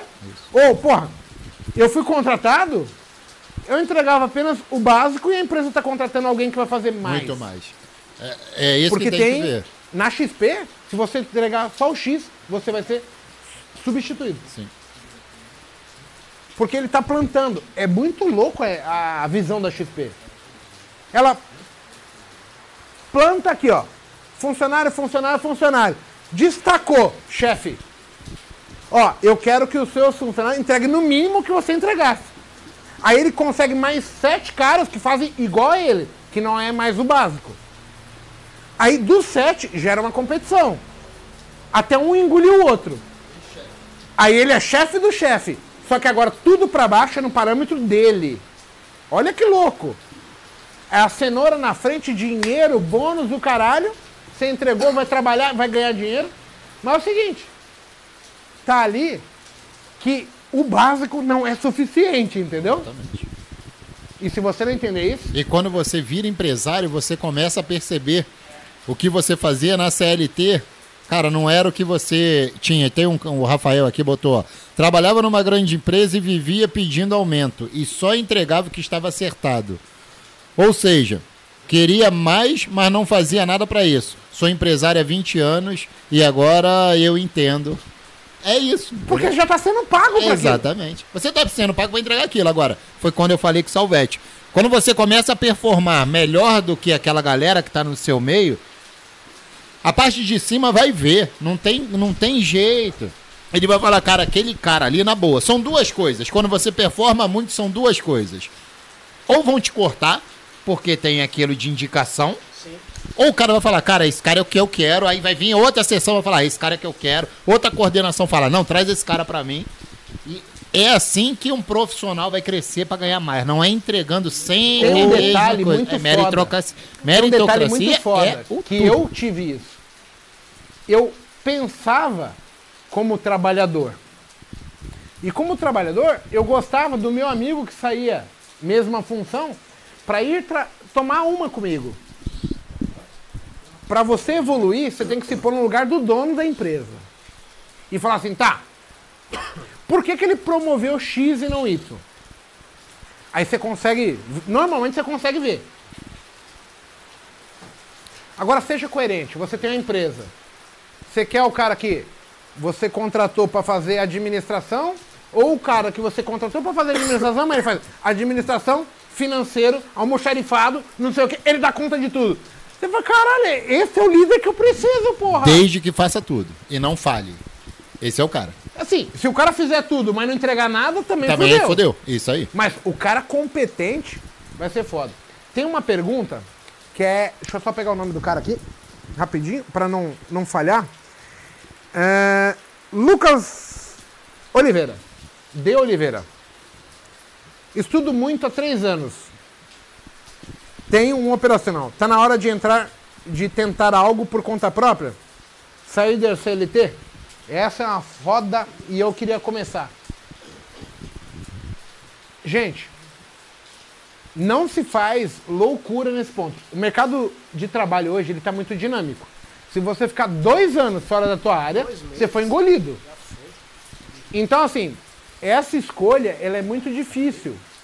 Cara, eu pera aí. preferiria. O Monteiro tá com hipotermia, velho. Pera aí, deixa eu pegar meu casaco. Pera aí, eu vou pegar aqui. Tá aqui, baiano, velho, no frio é 35 graus. O cara tá aqui se tremendo todo, hipotermia. Dá minha jaqueta pra ele aí. Duas blusas, eu tô de Você bermuda. tá louco, velho. Eu tô morrendo de calor já com essa jaqueta. Me dê, papai. Aí, isso é que hoje aqui deve estar uns 25 graus, hein? Imagina quando bater dois. Cara, não tem nem no mês aqui, já quer voltar. Tá frio pra caralho aqui, gente. 19 graus. O que você tá louco? Eu, ó, eu vou pular na piscina no final da live, hein? Não vai. Vou, meu aniversário. Olha só. Fique até o final da live que eu vou pular, hein? Então, assim, essa decisão de você mudar de emprego, ela é muito complicada. Por quê? Porque envolve uma série de coisas. Assim, você desempenha, performa, baseado na sua estrutura toda. Então, se eu tenho um salário e eu estou até performando bem, muito tem a ver da segurança que tem a renda que vem por fora. Porra, pra mim hoje muito, é muito mais fácil operar. Por quê? Porque eu tenho uma série de empresas que elas me dão um calção pra falar, cara, se der errado no trade, da onde vem o dinheiro? Foda-se, tá pago o prejuízo. Então isso me dá tranquilidade. Exatamente. Agora, não, não é bem assim. Ah, vou trocar. Cara, faz um teste. Fala assim, porra, eu não vou usar o meu salário da empresa. Eu vou tentar extrair do mercado o dinheiro que eu tô tirando. Tira isso por seis meses. Sem mexer no teu salário de casa. do- Certo? Sim. Aí eu quero ver se você é bom. Você não pode mexer. Se você roubar, significa que você não tá, Tá fora. apto ainda. Sem exatamente. Tá, Eu tô estudando há três anos. Beleza, Cata o mas dinheiro que você ganha estudando. da empresa, Tá fazendo o quê? Tá, tá aplicando? Três anos Cata o dinheiro da estudando. empresa e guarda. Poupança, fundo imobiliário. Pá. Cara, eu vou viver com o que eu ganhar da bolsa. Se eu tomei loss é uma coisa, se eu tomei gain, eu vou comprar mediante aquilo. Faz esse teste pra você sentir. Eu quero saber de três anos, há quantos meses ele tá consistente? É muito pouco. Tipo assim, três anos, ah, eu tô paco, eu fecho Ele consistente. não falou consistência, ele falou que tem um. Tem estudando, setup. estudando há três anos e com Dois um setup, né? Três, É, três. anos. Aí eu quero saber o seguinte, beleza, estudando três anos, seguindo o teu setup, há quantos meses você fecha consistente? Quando eu falo consistente, não é só fechar positivo. Não quer dizer só fechar positivo, o cara pode fechar 10 reais, 10 reais vai pagar a conta dele? Não vai. Consistente é o seguinte, você está fechando de uma maneira que você está equiparando o seu salário com o teu salário que você recebe na empresa? Tô, seis anos. Então, beleza, já é a hora de você começar a pensar. Porque, por seis meses o cara sabe o que tá fazendo. O cara não vai ganhar seis anos um dinheiro que ele recebe do trabalho dele no mercado financeiro na sorte. Porque nós já passamos por vários ciclos. Então, tá seis meses fazendo, eu tô te falando isso porque eu vivi isso. Então, chegou num- numa fase que você começou a tirar dinheiro do mercado, consistentemente, sabendo o que você está fazendo, passando o seu setup por ciclos de volatilidade, sem volatilidade, com pressão, sem pressão, porque quando você largar o seu emprego, a pressão é muito maior, porque acabou o plano de saúde, acabou é, o almocinho que a empresa te paga, o vale-refeição. Seguro-desemprego. Ca- Acabou isso tudo, velho. Tu vai ter que pagar do seu bolso. Então, não venha, não venha pra cá você. Pode ficar doente. Não pode, não venha pra cá você achando que você vai ter que receber a mesma coisa lá que você recebia do seu trabalho, que não é assim. Fundo, como é que vai pagar o INSS? Vai fazer o quê? Um fundo de previdência? Tem que ter mais dinheiro. Plano de saúde, quem vai pagar? É você, sua esposa? Tem que ter mais dinheiro. As compras do mês, de repente tem um vale alimentação que a empresa paga. Quem é que vai te pagar? Então, para, senta, faz um planejamento, vê o seu setup. Teve um que colega o buraco na- é mais na- embaixo. no chat aí do YouTube que ele falou assim: "Ó, Eu trabalhei por muitos anos numa empresa, eu fui até cargo de chefia, eles não me va- valorizaram, eu estou trabalhando por conta própria. Gente, no Brasil ainda existe uma cultura muito ruim em termos de empresa. Eu, eu não sabia que o, o mundo corporativo bancário pagava isso. Tô falando sério, tá? Cara, você vai num banco trabalhar, é bônus semestral e é baseado em resultado. Entregou, ganhou, amigo, dinheiro no bolso. E tem gente hoje que trabalha, o, o patrão, que ele acha assim: eu vou escravizar o filho da puta e, e tudo que eu ganhar é meu. Esse cara não merece que você esteja ali. Você tem que pleitear coisas melhores.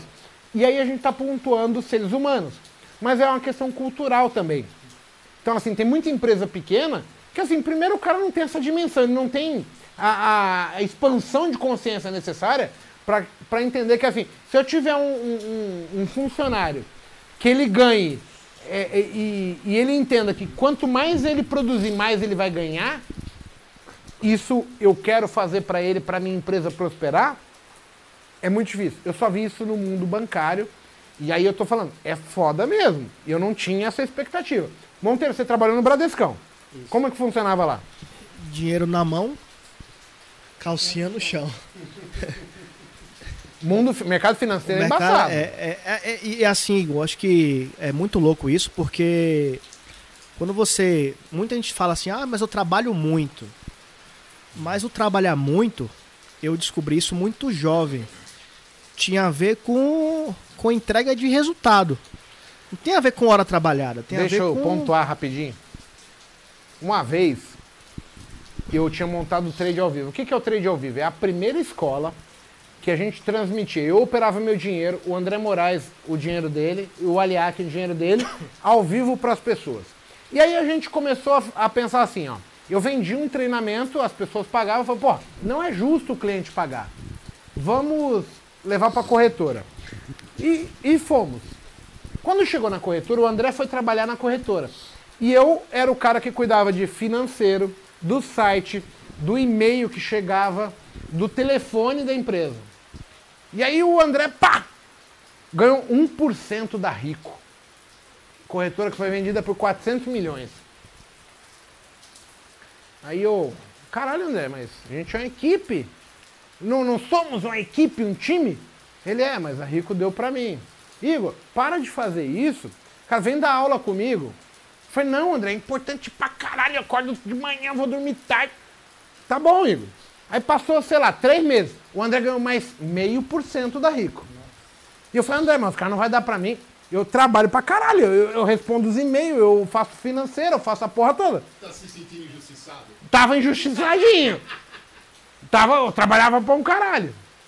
Aí o André, Igor, vai dar aula, que o seu bom é dar aula, que não sei o quê, você é bom, não sei o quê. Eu falei, não, né, pá.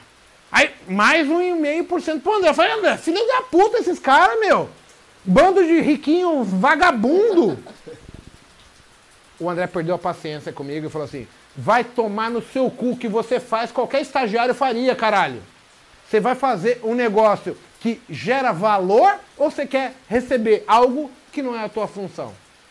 Porque o que você está fazendo, responder e-mail financeiro, a gente paga um estagiário para fazer, esse cara ganha 1.200 reais. Me deu um choque de realidade, meu amigo. No outro mês eu já estava fazendo ali. Seis meses depois, 1,5% pro Igor. Aí eu aprendi. Não é trabalhar, é entregar resultado. Tem uma frase, Gão, que eu sempre falo assim, eu O ouvi. pedreiro trabalha pra caralho, a doméstica trabalha pra caralho. Minha mulher trabalha pra caralho aqui arrumando a casa. Mas isso gera valor? Mais do mesmo, porém melhor. É algo que, que eu busco todos os dias, porque assim, a- as pessoas elas confundem o, o- a carga horária com, com o que você entrega e como você entrega. Então, eu, eu aprendi isso, eu acho que eu aprendi na dor de, com 21 anos, ser jogado ali no meio de tubarão, de, de ir para um, um para executiva de, de, um, de um, algo muito grande, assim, caralho, se eu não correr aqui, é duas semanas aqui eu tô desempregado. Então você não tinha margem eh, de, de- por exemplo, uma vez eu, eu jogando bola, eu fraturei meu pé, eu tinha que ficar 90 dias afastado. Eu fiz a cirurgia no outro dia 5h45, eu tava de moleta pra- trabalhando. Icônico você jogando bola, né, Monteiro? Entendeu? Tipo, pra pessoas, assim, não, agora eu vou ficar aqui 90 dias sossegadão, tranquilo, na- mas tipo, no- em um ambiente que é um ambiente extre- extremamente é, é, competitivo e não tem aquela de, ah, fulano de tal toma cerveja com mago. Se o cara não for bom, velho, ele vai continuar tomando cerveja com mago, mas a faca Já vai era. passar, velho. E aí é onde que vem a Entendeu? famosa é, é, frase que eu já escutei isso. Amigos, amigos, negócios Negócio à parte. É. É exatamente isso. Ah, tem um- uma mensagem, uma pergunta aqui que o amigo fez. Vocês utilizam ranking de corretoras no operacional de vocês para alguma coisa? Essa é rápida, sim, não? Ou por quê? Tu utiliza, Monteiro? Não. Utiliza, Mago? Eu não uso, mas acho possível ser usado. Eu utilizo. Eu utilizo porque eu trabalho com fluxo, Tape Ridge. Então eu utilizo para ver quem é que está tomando a decisão de comprar ou vender um ativo. Então como é que eu utilizo isso? Rapidamente falando. Imagina você que o, o ativo está numa tendência de baixa. Começou a subir. eu vou identificar quem é que está comprando essa subida, essa perna de correção. Se, por exemplo, são players de pessoas físicas ou institucionais. Se for player de pessoa física, eu vendo numa retração. Se for institucional, vou esperar chegar naquela minha região para ver se esses caras que de repente estão botando no bolso vão começar a vender ou não. Basicamente é isso que eu utilizo. Olha só, é, eu entendi que eu não conseguiria absorver a estratégia do player. Mas eu entendo que se você vê o maior vendedor do dia entrando na venda a favor seu, Porra. Probabilidade. porra, o cara vai derrubar. Ele tá fazendo valer a vontade dele. Necessidade de lote. Então, assim, eu aprendi também que todas as técnicas funcionam. Cabe a mim fazer ela valer para mim. Exatamente. Exatamente. Então, assim, tudo funciona, nada funciona. Se você tiver uma ideia diferente disso, você só tem que pontuar assim, tá, funciona, eu vi o Paco fazendo, funciona, eu vi o Mago fazendo, o Stormer fazendo, o André Moreira, mas eu estou conseguindo tirar resultado daquilo, Exatamente. aí é quando você faz, descarto, mantenho, isso é bom, isso é ruim. E, bom, ó, tem muita gente falando da carne. A carne já defumou, estamos assando a linguiça, porque a gente vai empurrar a linguiça no Paco hoje, que é aniversário dele. Não. Não. E tem o pessoal muita tá gente falando do do- tênis do Monteiro. Do branco aqui da cabeça do Ah, Salvete. tênis do Monteiro é fácil falar. Agora, duvido vocês chutarem qual é o número que o Monteiro calça. Porque é grande pra um caralho, hein, meu? Se aquela regra for verdade, tamo fudido. Não, aí tu, porra, tira pela minha, né? Tamanho do pé. Olha meu nariz. Aí, pelo amor de Deus, né? Olha pela testa. Olha a testa. Pô, você tá louco. Normalmente, tem alguma coisa que nunca é proporcional, né, opa? A minha língua. A língua. Gente, vamos lá. Vamos Deixa lá. eu pegar aqui mais uma pergunta. Tá chovendo para um cacete, hein? É, deixa eu ver aqui. Se o Las Vegas vir aqui, Vigão, eu dou meu tênis pra ele, tá? Se ele vir operar O com a Las gente Vegas ao não vem. Ele é frango. Não, é, é, É, por é- isso. é original. é Porque original, o Las original. Vegas é falso. O tênis também é. Não, o cabelo do Salvete, pessoal, não ter é fumaça, hein? em índice somente utilizando o price action. A gente já respondeu meio que isso, mas assim, o pessoal tá focado em técnica e não em desenvolver uma mentalidade. As técnicas estão aí para todo mundo utilizar, pessoal. Quem fez a pergunta foi o Thiago It. Totalmente possível. Qualquer É possível. técnica. Qualquer técnica. Mas é possível fazer pelo tape rig? É. É. É possível fazer usando renco? sim. Deixa eu fechar a churrasqueira, senão a gente No final é o seguinte: quando você faz, quanto que você tira de dinheiro? Quando você dá errado, quanto você está perdendo de, de dinheiro? É só você botar na balança. Porra, eu faço isso daqui, ó. Eu tô ganhando mil, mas quando eu perco, eu tô perdendo dois mil. Ok, qual é seu índice de acerto? É 50%. Você tá ferrado, essa técnica não funciona para você, começa a treinar outra. Isso é muito louco porque casa muito com nós três aqui, por exemplo. O Mago ensinou, o Paco ensinou o Monteiro. Hoje o Paco, lógico, tem o DNA, mas o Paco seguiu o caminho dele, eu segui o meu caminho e o Mago segue eu no não caminho. conheço, Monteiro, nenhum aluno que opere igual a mim. Essa é a prova que não são métodos que ganham dinheiro, e sim são as pessoas. Pessoas. Perfil operacional, cara. Não existe um único filho da puta que ganha dinheiro que opera igual a mim. Todos eles pensam diferente, tem um negocinho aqui, um ajuste de lá. E as pessoas estão procurando milagre. Não existe milagre, existe o seu entendimento sobre aquilo. E o seu momento também, né? As pessoas precisam O pessoal tá perguntando se tem panceta pro Paco. Ah, não, vai vomitar aqui na Aí minha vai casa, vomitar aí, Não, fudeu. Eu panceta proibi pode ter. cerveja pro Monteiro pra ele não vomitar no Uber. É. Apesar que não precisa mais. Mas tá foda. Não, o colega fala aqui que é difícil.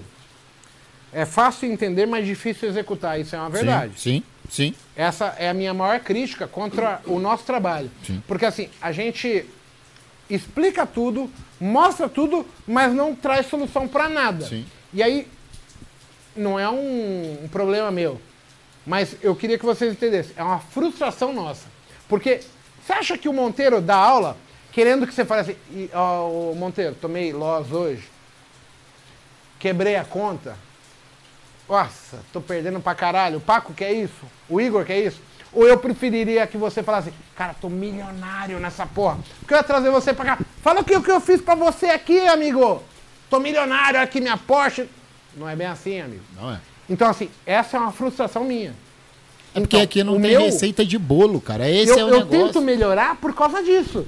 Porque, porra, como um cara que tá aprendendo comigo que eu faço dar certo, tá se fudendo. Ca- a- Aqui no mercado financeiro é engraçado pelo seguinte fato. É, se você pega a tua receita da tua avó, que dá milenar, que deu certo, do- duas colheres de farinha, três ovos, o forno ligado 10 minutos a 200 graus. Meu amigo, se tu fizer essa porcaria, quer dizer que não vai dar certo. Existem momentos que não vai dar certo. Porque vai vir a volatilidade, você vai ser estopado. Mas se você seguir a receita da sua avó, se fizer aquilo que sua avó sempre fez, sua mãe fez e você agora está fazendo, vai dar certo. Essa é a única diferença. No nosso mercado não tem receita assim, de bolo. Qual foi o momento não financeiro que você percebeu que o mercado financeiro era pra você? Não financeiro? É, assim, não é resultado financeiro, mas quando você teve o entendimento que, cara, é aqui que eu quero estar.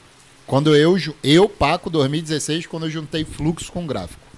Foi quando eu. Porque eu vinha perdedor de 2012 a 2016. E aí eu sempre tentava fazer de tudo um pouco. Cara, técnica do Igor. Aí ficava assim, rodando, né? Ia pro Aliac. Daqui a pouco ia pro André. Daqui a pouco ia na sala do Jota. Daqui a pouco voltar na Aliac. Voltar. E ficava rodando, rodando, rodando, rodando. Eu fiquei. é, é, é, eu, eu fiz de tudo um pouco e fiquei merda em tudo. Eu não fiquei bom em uma coisa, eu fiquei merda em tudo.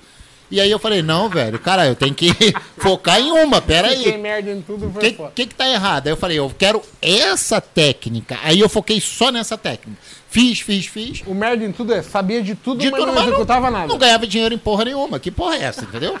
Aí eu falei, não, peraí, eu tenho que focar em uma coisa. Eu foquei em uma estratégia que era a estratégia, a estratégia de venda de risco ou compra de risco. Pontos de suporte e resistência. E aí eu aprendi o fluxo em 2015 com o Netão e com o pessoal da Scalper Trader. Eu falei, cara, eu quero fazer o seguinte, naquela época tinha porradaria, né? Gráfico é melhor, fluxo é melhor. Eu falei, pera aí, deixa eu dar um passo para trás, deixa a galera se matar lá na frente. Eu vou olhar o que, que tem de melhor desse lado, o que, que tem de melhor desse lado aqui. O que, que eu posso fazer com de melhor desse lado, com de melhor desse lado, pra dar um match, entendeu? É, eu quero dar um match ali na minha estratégia e falar, é isso. E aí, 2016, quando eu juntei fluxo com gráfico, eu nunca duvidei, tá? Eu, assim, eu nunca pensei em desistir. Tanto é que, porra, eu me fudi de 2012 a 2016. Eu falei, "Pá, você tá maluco, eu sou um cara competitivo, meu. Eu, Eu, falei, nunca dediquei não, tanto Não vai. esforço, tanto interesse pra uma coisa igual o Bolsonaro. Igual a mim, velho. Tipo, eu perdi meu noivado. Causa dessa porra com a Luana, mas eu voltei depois, graças a Deus. Mas eu perdi meu noivado, porque vamos sair para não sei o que, nossos amigos, vamos não sei o que. Eu falei, pô, Luana, sabe uma coisa? Dá não, por quê? Eu tava vindo de loja. Eu falei, dá não. Não, tem que fazer uma coisa. Dá aqui. não, dá A gente não. não fala o que é. estudar, estudar. Eu falei, não, tem que estudar, mano. Isso daqui vai ser o nosso futuro. Isso vai ser o nosso futuro. Porra, mas e não sei o quê. Eu também tive a E a certeza logo no furunfada. Eu falei, pô, furunfada agora. tive a certeza. Dez minutinhos, dez minutinhos. Mas comigo, olha que engraçado, eu nunca tive a dúvida que eu ganhava dinheiro. Mas eu, eu me frustrava constantemente, porque assim, eu ganhava muito dinheiro, mas no dia que eu perdi, eu perdia muito. O momento que eu falei que dava pra ganhar, sabe quando foi? Foi em 2008, na crise de subprime, quando eu tô no trade ao vivo e eu falo assim, cara, acabou a crise ali, a gente nem sabia que tinha acabado, mas a gente estava num segundo circuit break no dia. Eu olhei para a sala, todo mundo dando risada, brincando, os traders tudo ganhando dinheiro. Eu olhei para minha conta e falei, caralho, eu tenho mais dinheiro do que eu tinha quando começou a crise. Foi ali que me deu uma paz de espírito e falei, cara, eu acho que dessa vez eu aprendi. Eu não torrei o dinheiro quando o mercado ficou contra, eu soube acompanhar ele. E aí ali foi a minha virada de chave, porque a partir dali eu começo a sair do perde, ganha, perde, ganha para ganha, ganha, ganha, ganha, perde, ganha, ganha, ganha, ganha, perde. Você acompanhou o mercado não quis fazer o mercado. É, mas assim, eu nem sei te explicar o que, que eu fiz. Eu sei que entre tentativas e erros foi ali que eu respirei e falei, caralho, sobrou o dinheiro todo, é milagre nessa porra. Você controla a si mesmo, você não controla o mercado. Você não tem dinheiro para controlar. Só se você tiver dinheiro pra caceta. A única coisa que você vai se controla, que controlar é a si mesmo. e isso é inteligência emocional. Tu fala assim, meu, eu sei que eu não posso ir contra os caras, pô, eu vou contra uma tesouraria de banco, nem a pau. O que, que eu posso ir? É contra a mim mesmo. Então, bateu meu limite de meta, eu paro. Bateu meu stop loss, eu paro. O que, que eu preciso ter pra respeitar? Tô vendo aqui o pessoal do YouTube perguntando, né? Ah, mas e um dia de loja, não sei o quê, como é que tu faz? O que, que tu faz, velho? É parar. Eu já fui muito indisciplinado, Salvete. Eu achei que eu era o cara disciplinado pra caceta, que eu venho de arte marcial e família militar. Eu achei o que eu.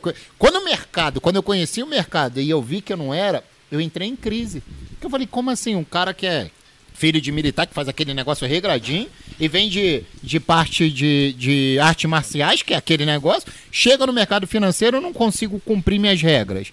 Eu falei, tem alguma coisa de errado, meu irmão. O que está acontecendo de errado comigo? E ali eu tive uma crise de identidade. Que eu tive que bater no espelho e falar, cara, quem sou eu? Eu não sou a pessoa que eu achei que eu fosse ser. E aí eu comecei a procurar inteligência emocional. Eu estudei muito sobre inteligência emocional. Eu fiz mentorias, eu fiz uma porção de curso para entender só sobre a parte de inteligência emocional e digo mais, isso foi fundamental para que eu me tornasse consistente. Por, melhor, muito melhor. Mas aí foi onde eu decidi o seguinte, velho, a, a primeira coisa da a inteligência emocional te fala é o seguinte: você tem um, é, é, um porquê forte para fazer aquilo que você quer fazer? Se você não tem, você não vai cumprir. Então, qual é o seu porquê forte? Por que, que eu tenho que parar numa, numa meta de stop loss de 500 reais? E eu não sabia responder. Eu falei, é pela minha esposa? Falei, cara, não é porque, porra, eu posso ganhar mais e tal. Eu vou E eu não tinha, não sabia isso. Até que veio o gatilho do meu filho ou minha filha, que era alguém que eu queria ter num futuro. E eu botei isso pra mim. Eu falei, porra, quando meu filho e minha filha tiver uma consciência e ela entender da história do pai que ela teve, o que, que ela vai achar de mim? Meu pai foi um merda. Botou a família toda em risco porque não conseguia cumprir o próprio objetivo dela. Eu falei, opa, pra mim eu tô fora. É, é isso que eu vou fazer a partir de hoje. Então eu já, eu já comecei a mudar em 2016, prevendo quando eu tivesse minha filha. Que aí eu posso ter autoridade para falar para minha filha o seguinte: isso é disciplina. Você vai cumprir isso. E ela vai falar: quem é você para me cobrar isso? Imagina se eu não fosse disciplinado. Então a minha filha foi fundamental só. na minha história. Você fez uma coisa e eu queria que o pessoal visse isso aqui. Faz, sei lá, meia dúzia de botecasts atrás que você falou assim que você pontou. E se minha filha dependesse disso, eu continuaria fazendo as mesmas cagadas? Continuaria? O Tite deu banho depois daquele vidro quebrado, né? É. Ó, gente, quando a gente muda o foco da gente para quem a gente tem carinho, amor, muda tudo. Então, assim, aquela frase sua de que se minha filha dependesse viver ou morrer da minha atitude, O que aconteceria com ela? mostrou, tipo assim, cara, é que a gente não consegue elevar a responsabilidade pra eu ter uma atitude. Agora, cara, olha esse príncipe aqui, mano. Né, João? Eu trabalho por ele. É isso? Eu acordo de manhã por ele. O que vai me fazer levantar no horário é ele. O cara que vai correr a, a meta, correr a maratona é ele. É por ele, não é mais por mim. Isso que falta nas pessoas. Ter um objetivo. Não tô falando que é ter um filho. Não, por que forte? Não, vai ter um monte de gente grávida amanhã, né? Não, não, pelo amor de Deus. Mas assim, o objetivo. é- esse foco. O, o Marcelo Menezes veio aqui ele falou: porra, olha a responsabilidade, veja um médico. O cara pode morrer na mão dele. Como é que você se sentiria? Eu não tô pondo eu a um nível onde aquilo me incomoda. Manda um beijo pro tio. É. Mas é, assim, eu, eu tive um, um, um exemplo desse daí, Igor, é, falando médico, e falando de filho, que foi o seguinte: eu, ti, eu tive um aluno, e esse aluno meu, ele perdeu 50 mil reais num dia. E a meta dele era de mil. Ele perdeu 50 mil reais num dia. No dia seguinte, ele descobriu que o filho dele tinha uma doença e precisava operar no outro dia. Sabe quanto é que era a cirurgia? 40 e poucos mil. Acabou a vida do cara. Acabou. O cara se sentiu um merda, porque a, a disciplina dele foi embora. Aí fez vaquinha daqui, a gente fez vaquinha dali, vaquinha de lá, conseguiu pagar a cirurgia do cara. Mas é a disciplina do cara. Como é que o cara se sentiu? Esse cara daí operando hoje em dia, ele sabe quem é? É um cara disciplinadíssimo. Velho, é aquilo ali, ó. VAP parou ali, ó. Acabou. Porque ele sentiu na pele aquela necessidade. E o que a gente tenta fazer aqui é que eles não passem o que nós passamos de pior, velho. Porque essa porra dói para um cacete. Eu tive depressão, Salvete. O Monteiro chegou perto disso, ele nem, nem sabe se foi ou se não foi. A gente passou por cada bocados que essa porra pode salvar uma vida, o que a gente fala. E aí vem um, um idiota desse aqui falar no. Ah, vocês falam aí, não, não tem relevância, não sei o quê. Pô, meu, se você absorver só essa parte de disciplina, de repente, Tá valendo. já vai ajudar pra caceta. Pra mim, Paco, assim, o, o- o Mago fala assim, qual foi o momento? Teve dois momentos importantes. E nenhum deles tem a ver com dinheiro. Um, a primeira foi quando eu tava fudido na merda. Que eu pedi para o Mago operar meu capital. Ele me deu uma cacetada pior do que eu já tava. Fiquei. Eu já pedi isso pra ele. E ele falou assim, cara, não tenho como te ajudar. Mas ele falou assim, ó, foca em um operacional e eu vou te indicar o ajuste. E dali surgiu até, ho- acho que posso dizer que surgiu o Monteiro a partir dali. E o segundo momento foi quando eu perdi 78 mil reais em uma única operação. Minha esposa, a gente, porra, brigou pra caralho no dia tal. Aí no dia seguinte eu tava desesperado, ela falou assim, eu perguntei pra ela, ela falou assim, você quer que eu pare? Ela falou assim, eu nunca vi você falhar em sua vida. E dali, eu falei assim, caralho, bagulho. Eu tô decepcionando alguém que confia de olho fechado em mim. E a partir dali, eu prometi pra ela e eu prometi em não decepcionar mais o Igor. E falar assim, não, eu tenho que ser esse cara, não ser um cara lucrativo. E eu queria, tipo, quando eu entrei na central do Scalp, eu queria ser o cara, eu queria ser o cara que boletava mais, tipo, mas pra quê? Aí uma vez eu lembro que eu mandei uma boleta pro Igor de dois mil reais, dois mil e um reais. Aí ele falou assim, ele falou, para filho da puta, você não sabe curtir a vida. Eu parei não, stop, na sequência, e depois recuperei. Mas depois daquele dia eu pensei, ele falou assim, Mas você sabe por que, que eu falei isso, né? sim, Porque na tua boleta, você mostrou pra mim que você operou de manhã, tava positivo, voltou pra baixo, não sei o quê. Seis horas da tarde, ele voltou pro 2 mil que ele já tinha nos primeiros 20 minutos. Então, é, pra mim, aquilo, é aquilo ali marcou muito, porque aí vem a, a, a, a ideia de falar assim, porra, eu não preciso ter vergonha que eu sou bom. Entendeu? Porra, se eu ganhei, porra, foi mérito meu. Eu estudei pra isso. Eu trabalhei pra isso. Eu batalhei pra isso. E o que as pessoas não entendem hoje é que assim, o mercado financeiro me tomou tudo. Me deixou parecendo um esqueleto Liso. liso. E depois ele me deu tudo em dobro. Agora, cada um constrói sua história. As pessoas acham que, porra, o mago tá aqui hoje, tranquilão e tal. Mas, porra, olha pra trás. Olha a estrada que o cara fez. Olha os Perdi tombos. por cinco anos consecutivos. Cinco anos achando que eu era foda e não tinha resultado nenhum. Só mudou quando eu aceitei que eu precisava ser humilde. Olha a Brasilândia. Só quem foi lá já É. sabe. Pesquisa aí, Brasilândia. Ah, rapaz, o Paco é. já teve lá. Você tá louco? Então, é, é foda isso porque não tem almoço de graça. As pessoas querem. Ah, pô, os caras lá tal. Vamos seguir. Não. O, o Mago falou uma coisa interessante. Ele, pô, a gente podia chegar aqui agora, colocar aqui 50 pessoas aqui que ganharam mais de um milhão de reais, alunos, mas nunca aconteceu. Entendeu? Que a gente podia chegar aqui. Era meu sonho, né? Eu podia. Quinta-feira. Quinta-feira teve um, né? Que foi no meu aniversário. Ah, sim. Mas Perdeu 500 mil, hoje ele tá com um milhão e meio. Sim. Mas o que, que foi que ele fez? Cara, entender. E isso é até uma história bacana pra contar, não vou citar o nome. Mas é um aluno nosso que ele perdeu toda a renda que ele tinha de 500 mil. Perdeu, puf, no mercado financeiro. Só que a família não sabia, sabe?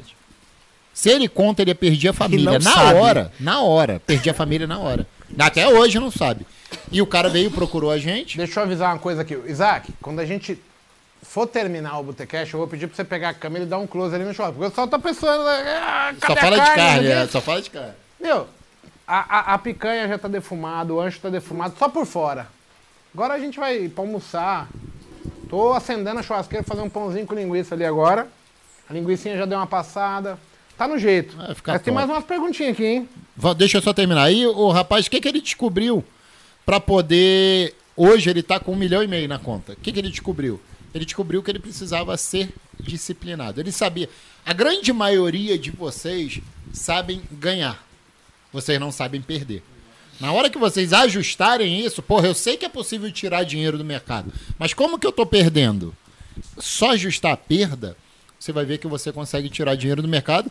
Graças a Deus ele sabe fazer isso hoje. 90% se estancasse as perdas, se tornaria lucrativo. Consistente. É isso. 90%. Aí eu tô falando assim. Vou dar o exemplo de novo de um cara. Eu espero que ele esteja assistindo, apesar dele ficar chateado comigo. Tem que baixar ali a churrasqueira que já acendeu, hein? Só fecha ela que ela já acendeu. No último dia do Natal, o cara me chamou e falou assim: Cara, perdi 50 mil. Me chamou também. É ele que ele falou: Posso chamar o Monteiro? Pra ver? Eu Falei: Cara, não faz isso, mano. Vai estragar o Natal do cara. Aí ele me chamou. Eu falei: Mas como que foi que aconteceu? Perdeu 50 mil no mercado? Não, que ia romper o topo, eu comprei com a energia. Falei: Quanto você comprou? 500 contratos. E eu aqui, 500 contratos. Falei, mas deixa eu entender uma coisa. É, na Sem real. estoque, sem energia. Caiu energia. Não, não, aí eu é perguntei isso, pra né? ele assim: quanto que você ganha em média por mês? 2 mil, 3 mil. E tá operando na conta real. Não, aí depois ele falou assim: ah, eu achei que minha mãe merecia um presente, que não sei o quê. Ok. Eu falei, tá, mas quando caiu a energia, o que, que você fez? Nada, eu fiquei esperando voltar a energia. Aí quando voltou, tava menos 50 pau. E ele tinha dinheiro na conta. Tinha dinheiro na conta. Acompanha a gente todos os dias. Todos os dias eu falo, tenha o mínimo em conta. Não misture sua conta investimento com não sei o quê. Não tem jeito. Aí tá, você achou que terminou por aí? Não, peraí. Ele te chamou? Chamou também. Então, beleza. Primeiro dia do ano. Igor, me ajuda, pelo amor de Deus, tô perdendo 100 mil reais. Foi o que que você... Tô com 500 contratos de novo. Falei, gente, não importa o que eu fale. Não importa. Enquanto você quiser ser uma múmia, você vai ser uma múmia. Enquanto você quiser ser idiota, vai ser idiota. Ah, mas o culpado foi analista, a corretora, o imposto. Ou é o cara. Não, é- cair energia é clássico, né? Cair energia é clássico, né? Que todo É, mundo todo fala mundo que caiu fala. energia. Desculpa, né? Então, mas é apenas uma desculpa, porra. Não é cair energia que te deu prejuízo. Ele vai continuar levando rola. A energia faz parte do game. Cai energia, eu tinha que ter um celular reserva, eu tenho que ter o telefone da corretora, ligava, zera essa porra aqui, foda-se, zera. Cara, hoje não tem desculpa pra cair energia. Tem que cair energia, entra no 4G ali dentro da sua plataforma, pum, zera. Quem opera desse tamanho com 500 contratos, você tem no break, velho. Bota no break ali, caiu energia, no break anda, entra. Você tá louco. Tá Uma doido. pergunta que eu tenho pra, fa- pra fazer com vocês. Uma pergunta que eu tenho pra fazer pra vocês aqui e o pessoal de casa. Eu agindo dessa maneira, com 500 contratos, faltou energia, não vou fazer nada. Ah, eu opero igual maluco. Tem como dar certo em qualquer ramo? Aventureiro. Porra, então se eu acho que eu tenho alguma chance, eu tenho que agir diferente, não é possível, gente. Se abrir uma empresa, vai falir. É, exatamente isso. Aí eu achei, achou raso demais. Não sabe nada. Porque o teu acho tá te raspando, levando tudo que você conquistou na vida. 50 mil nessa ocasião. E, e- E e- sem uma No semana outro depois. depois. Mas o outro foi erro dele. As duas foi erro dele. É, assim, eu acho. É eu acho que o erro, o maior erro, e, e sendo bem sincero, eu acho que não acabou a energia. Eu acho que foi a desculpa que ele arrumou pra tirar o peso dele que ele perdeu 50 mil. E virou torcedor. Mais fa... Ele virou torcedor e o negócio caiu. Aí daqui a pouco. Porque a regra básica do iniciante é o seguinte: olha, você tem um contato da sua corretora. Deu alguma merda? Ou assessor. Eu, eu, eu, assim, o pessoal acha que é algum problema. Eu acho maravilhoso ter assessor, velho. Pô, deu uma merda, tu vai tentar ligar na corretora, dependendo da corretora, tu 45 fica du... pra- É, porra, Você tá louco. O assessor é o seguinte, ó, passa um zap. Zero. Filhão, zera a mercado. O cara tem autorização, ele vai lá e pum, te zera a mercado. Tu vai pagar, tá? Você pode zerar pelo celular. É, mas assim, ah, beleza, acabou a luz ali porque deu um blackout e acabou a tua internet também. Vamos botar assim no máximo, né? O cara liga no assessor, fala, filhão, misera, eu vou pagar a taxa de corretagem por mini contrato lá 10, 12 reais, tô com 500, eu vou tomar-lhe uma trolha. Eu vou tomar-lhe a trolha de 5 mil, mas eu não vou tomar uma trolha de 50 mil, não viro torcedor.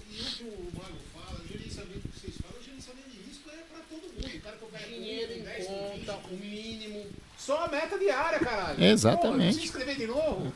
Se o cara não Mas tá pegando não é essa uma coisa que eu plantinha falei meta diária. vez. Mas você fala 500 vezes e todo dia tem um cara O pisando cara me acompanha há seis meses, um ano e não faz. Então tá pedindo pra se fuder, não Aí é o que eu vou falar assim, porra, o que, que você precisa pra você realizar os seus sonhos? Mas ele não cumpre as regras. Ele não, quer o eu tô sonho- falando pro público em Ah, geral. sim. O que, que o cara precisa pra ele falar, cara, eu não preciso ser um imbecil aqui. Porque assim, eu tô falando, ah, machuca. Óbvio que machuca. Mas eu, teve uma hora que eu falei, cara, eu tô sendo muito imbecil. Pra mim funcionou assim, depois que eu me machuquei. E depois que eu tive essa. Eu ouvi todo mundo, enquanto eu não me indignei comigo, não saiu. Mas o cara vai ficar com o dinheiro na conta uma vez. Na segunda vez já não fica mais. Eu, eu, eu acho, Andrezão. Fica, Fica, então assim, ó. se enganando, cara. Desculpa. Eu Ele- acho- Veio o aviso de Deus a primeira vez pra ele. Falou, ó, você vai se fuder. Se fudeu com 50, depois se fode com 100. Eu acho não, acho eu tenho até certeza do que eu tô falando. Dos caras que mais se fuderam e que conseguiram virar o jogo, aluno do Igor, acho que eu posso me considerar entre os cinco. Mas, tipo, não adiantou o Mago falar. Porra, quantas vezes o Igor já chegou pra mim e falou assim, pô, você é idiota, vai comer cocô, vai comer capim e tal. E, tipo, enquanto eu não me aceitei, falei assim, caralho, que loucura, velho. Eu nunca perdi um real na minha vida. Tô perdendo, tipo, 50, 100, 200 mil, que foi a trolha que eu tomei, por idiotice minha. Para, porra. E depois, a provação que você quando volta, aí o que é que eu queria? Assim, porra, agora eu tô por cima da carne seca. Eu queria mostrar a boleta pro mago de 10 mil. Porra, e todo dia eu, eu mostrava. Aí eu, um, duas, três. E aí o mercado vinha, rap, me puxava pra trás. Depois que eu entendi que, porra, eu precisava de mil, dois, três ali que eu tava satisfeito, porra, velho. E aí que cada um encontra o seu limite. Pô, tem aluno hoje que ganha 50, 100, 200 mil por dia. Eu não consigo. Mas, pô, pra botar ali mil, dois mil, três mil, facinho, eu tô no meu limiar, no meu conforto. Então, se as pessoas entenderem isso, que cada um tem o seu limiar, e porra, velho, se você perguntar aqui, o Mago não opera com, com esse tamanho de mão, eu não opero com esse tamanho de mão, o Paco não opera com esse tamanho de mão. Foi O a pior Duran- imbecilidade minha parear o resultado de outra pessoa e achar que eu tinha capacidade pra executar. Eu fiz muito Não, tempo é, com isso é. só me fudi. E quando eu vi que eu pequenininho ali, pô, cheguei a fazer 96 pregões positivos em uma linha todo mês, todo dia pingando o que eu sabia fazer e a quantidade que não me machucava no, no, no- no psicológico, as coisas começaram a fluir. Aí o cara, pá, mete 500 contratos, o cara não sabe nem o que tá fazendo, pô. Não sabe, ele só... Imagine entre um funk da vida ali e mete 500, 500 contratos contra ele. Só notícia. Vai rapar, o- vai rapar a grana dele. Vai rapar a grana Entra dele. no é o que Banco ocorre. Central. Você não escuta a conversa, Mago e Monteiro, você não escuta a conversa do, do bilhetador de 500 sem conteúdo, que ele bilhetou 500 e ganhou dinheiro. Você não tem essa conversa. Tem aluno que ganha- boleta 500 contratos? Tem. Aluno que boleta já boleta normal. Mas que o cara tá 500. confortável com Não os que o cara 500. boleta na orelhada Agora- e vai ganhar dinheiro. Esse não tem essa história. Ele boletou 500 na orelhada. Só faz quando tá fazendo merda. Eu estava ouvindo uma parte do curso do Story, a gente falava assim, é, foi feita uma pesquisa né, e aí a, a felicidade que o cara tem em um game equivale... O cara tem que tomar... O loss dói três vezes mais do que um game dele. O loss, quando ele toma o loss, dói três vezes mais do que o game. Então, ele quer se furtar de levar o loss. Aí ele mexe no stop, ele aumenta a mão e aí ele só piora a situação. Só vai doendo cada vez mais. Enquanto ele não aprender isso, não tem jeito. Pô, não tem o trader. Você vai operar 22 dias do mês. Vai ganhar os 22 dias do mês? De jeito nenhum. O cara, se ganhar 15 dias e perder 7, é 8 meta que ele tem no mês. Porra, não tá bom? Aí ele sai no mês, 8 dias na frente, o que ele tem que fazer aquele mês? Caralho, vai virar estatística? Ele quer virar estatística? Vai virar estatística, parabéns. Vamos enfrentar pra virar estatística. Então, porra, é- é- são coisas que quando não aprende no amor, vai aprender na dor. Eu Agora, apre- eu é o aprendi- pior lugar de peitar é o mercado. Infelizmente, assim, eu, eu tive bons conselheiros ali no começo. Só que eu mesmo não acreditava no que eles falavam. Tipo assim, ninguém nunca falou pra mim, opera sem stop. Todo mundo, põe stop nessa merda. Eu fui testando o quanto eu achava que eu era capaz. Eu me fudi porque eu fui imbecil, caralho. E, e o meu ego. E assim, eu olho pra todo mundo e falo, é igualzinho, não muda. A história de todo trader é igual. Então, mas o que, aí, aí vem o negócio. O que, que a gente pode fazer pra não ser igual? Dá um tiro no filho da Não, pô. Assim, o meu ponto de vista. O que, o que que eu, eu, Paco, penso hoje que eu tenho que passar pra uma pessoa pra ele não passar pelo que eu passei, né? Tipo, Salvete vai começar no mercado financeiro, eu vou falar pro Salvete, Salvete, isso daqui vai te ferrar. Cara, só isso, se eu falar isso pra ele, acabou, ele vai fazer, vai saber que vai se ferrar. Agora, o que, que eu posso falar pro Salvete é algo que mude dentro dele. Salvete, olha só, tu tem uma família, tem uma filha, meu aluno passou por isso e isso, isso. Por exemplo, eu tenho um aluno, Salvete, que antes de me conhecer, o cara botou uma casa dele, um apartamento dele, lá em Ipanema, dentro da corretora, com risco. Ó, se der merda, tá aqui meu apartamento. E o cara foi operar dentro dessas casas de corretora que passa análise aí, que não é confiável. O cara falou, porra, essa daqui é a que vai explodir. O que, que o cara foi lá? Meteu, Apartamento. alavancou, deixou o apartamento dele de mais de milhão. Resultado da operação? Mas o que, que é perder tudo pra você? Não, se fosse só isso, tava bom. O cara perdeu o apartamento, perdeu a família. Os filhos não olham mais pra ele, a esposa não quer mais saber. Não, ninguém sabia. Fez. Ninguém sabia. E aí, o que, que aconteceu? Perdeu tudo. É, tá morando hoje de favor. Agora já melhorou, porque ele voltou para o mercado de emprego e tudo mais, pro, pro, pro- pro trabalho lá, CLT. Só que ele perdeu tudo e morou de favor por um tempo. Um amigo dele tinha um kitnet em Botafogo e ele foi morar dentro do kitnet em Botafogo. E o cara tinha largado o trabalho para fazer só isso. Ficar com o mercado financeiro. E o cara era bem, bem assim, ó, cara executivo, sabe? Tinha cargo alto dentro de uma empresa. O cara teve que dar a volta para trás, falar, vou começar o CLT, e esse cara pensou em suicídio. Porra. E aí eu, porra, eu conversei demais com o cara, mas demais. A cabeça de um cara desse não muda assim de uma hora para outra. E esse é um cara que eu uso. Ele, ele me acompanha em tudo, então ele tá ouvindo aqui. Cara, a cabeça do cara ele muda muito depois que toma essa porrada. Pra você voltar e ter coragem de falar assim, cara, eu sou um merda. Eu perdi a mim. O cara perdeu o que de mais digno você tem na. São duas coisas que mais digno você tem na sua vida: é o seu nome e a sua família. O cara perdeu os dois. Porque ele ficou negativo na corretora, além de ter dado a, a, empre... a- a- a- o apartamento. E a família, meu. Imagina teus filhos não te Legal. olharem mais. O legal também é a gente pontuar as pessoas que assim, eu não tô querendo ser melhor que ninguém, eu acho que o Monteiro não quer, o Paco não quer. Jamais. Tá doido. A, a minha fala, ela tenta englobar para que abra a mente das pessoas, entendendo que é uma situação muito ruim. Hoje, a gente se encontra no Empório, quantas vezes, Dona, a gente dá risada das merda que a gente fazia? Mas assim, uma coisa é quando você saiu do fundo do poço e aí você olha para trás, você dá risada, você, você brinca com aquilo porque cara, ainda bem que passou. Mas tem muita gente ainda que tá nisso. E aí, às vezes, o cara tá tirando como, pô, esses filhos da puta, só porque eles têm dinheiro, porque estão. Não! Eu tô tentando abrir tua cabeça para que você saia desse buraco aí também. Em cima disso, eu queria chamar a última pergunta. Tem uma aluna, aluna não, aluno, que ele tem uma esposa chamada Roberta. E ela veio me perguntar assim: Igor, o que, que eu posso fazer para ajudar o meu marido no trade? Porque ele é muito ansioso. Então, assim, ele sabe a técnica, ele sabe quanto operar, etc. Só que do assistir o mercado, ele começa a fazer besteiras. E aí, assim, eu passei por uma fase dessa. Que aí eu até me afastei um pouco do computador para que eu me tornasse menos ansioso.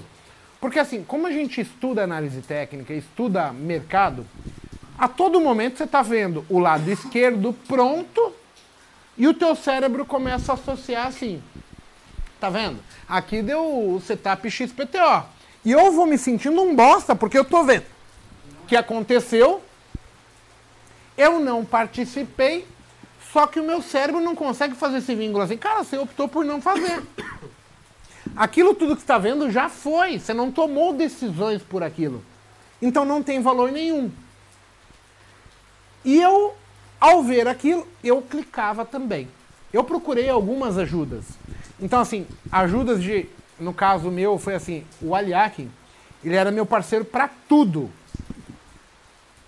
Então eu falo aqui, eu não posso operar depois de tal horário. É, me liga, pede para eu tirar uma foto da boleta e me mostrar. E, e, assim, sabe quando eu mando um áudio pro Kim e falo assim, Kim, se eu clicar depois da meio-dia, mostra esse áudio. Você é um imbecil, retardado, maníaco compulsivo. Cara, e umas duas ou três vezes eu descumpri a regra. Só que eu não aguentava mais, tipo, um amigo, um cara que eu considerava. Cara, você lembra disso aqui? Eu falei, nossa, eu sou um ridículo. Eu não consigo cumprir o que eu falei que eu ia cumprir. Ó, deixa, deixa eu só ponderar isso em, em um cenário, né? É.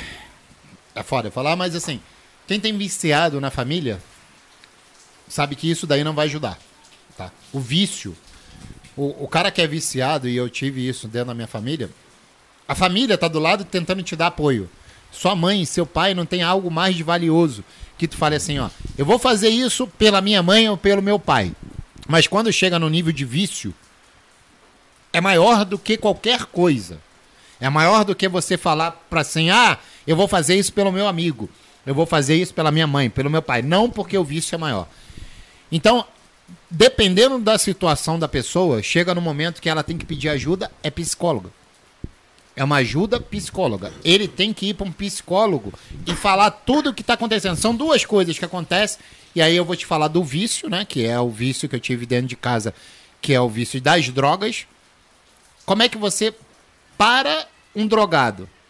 É ou trancafiando o drogado e vamos botar pro trader. O que, que é o trader? Não poder operar. Se você faz um negócio desse, o cara arruma desculpa Você podia olhar pra câmera porque o pessoal tá achando que eu uso Não. droga já. não, não. O cara arruma, arruma desculpa e, e abre conta em outra corretora. Faz uma porrada de outra coisa. O cara vai arrumar desculpa faz, pra poder fazer. viciado É viciado. É viciado. Ou você vai trancafiar o cara. Como é que é trancafiar um trader? Essa, essa moça que quer ajudar o marido. É, sou ansioso, beleza. O cara bateu a meta de lojas, a primeira coisa teve a trava. A menina, a moça, se puder, tem que estar. esposa. a esposa tem que estar ao lado dele. Bateu a sua meta de lojas, beleza. Aí desligou tudo. Não tem celular. Não tem mais notebook até 6 horas da tarde. Que o cara não vai mais conseguir operar. Com isso, ele vem começando a fazer uma coisa que é a parte do aceite da perda. Ok.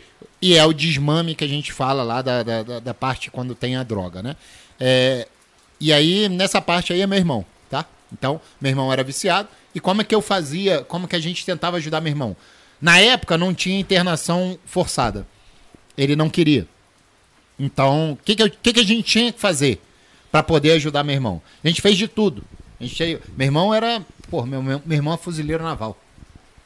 Meu irmão perdeu a carreira de fuzileiro naval. Teoricamente ele era disciplinado, não? Era pra ser. Mas meu irmão fugia, Salvete.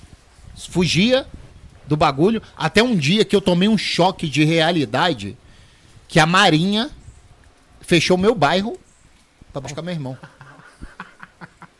Eu olhei pra um lado, era caminhão da Marinha de um lado, e eu tinha duas saídas e mais o rio. Tinha o fuzileiro naval do outro lado do rio pra não deixar meu irmão fugir. Eu falei, vale, o que, que é isso que tá acontecendo na minha vida? Os caras foram lá dentro de casa, capturaram meu irmão para levar para dentro do quartel.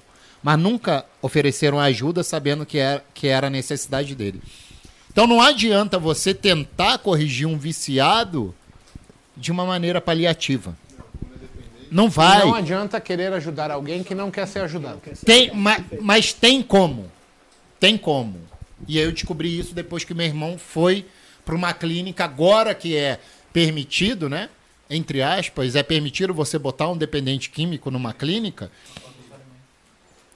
É, Meu irmão faleceu ano passado, ele teve um infarto por bem possivelmente por, da falta vida que ele por falta, né? Ele lá não tinha. Então, como que você vai cri- é, é, cuidar de um viciado? Por isso que eu bato muito na parte de psicológica, cara. Para o cara não chegar a esse ponto. É a esposa ajudar. Então você que está sentindo nessa necessidade, eu sei que tem uma porrada de gente que é viciado, pede ajuda. Primeiro passo para um viciado se curar, e eu sei que tem muitos que se curaram, al alcoólico e tudo mais, pede ajuda. Primeiro passo é, porra, me ajuda, que é a mesma coisa da depressão. Eu tive que pedir ajuda para minha esposa. Eu estava é, é, sofrendo a depressão sozinho e eu pedi ajuda. Cara, me ajuda. Tá acontecendo isso, isso e isso. Ela já sabe do problema dela, dele. Vamos lá, você vai operar de 10 a meio-dia. Você só vai ligar o computador 10 horas da manhã, deu meio-dia, nós vamos desligar tudo. Acabou a luz. Pá. Tem que cuidar da vida dele, fazer filho, cuidar da porra toda. Então, tem aí ela falou fazer. que ele é ansioso, né? E aí eu tenho um recado pra ele. Olha só, entende uma coisa. Ejaculação precoce termina com os casamentos. Então não, não tem por que ser ansioso. Espera chegar no seu ponto. Faz aquilo que tem que fazer. Dessa maneira, eu tenho, eu tenho absoluta certeza que eu já.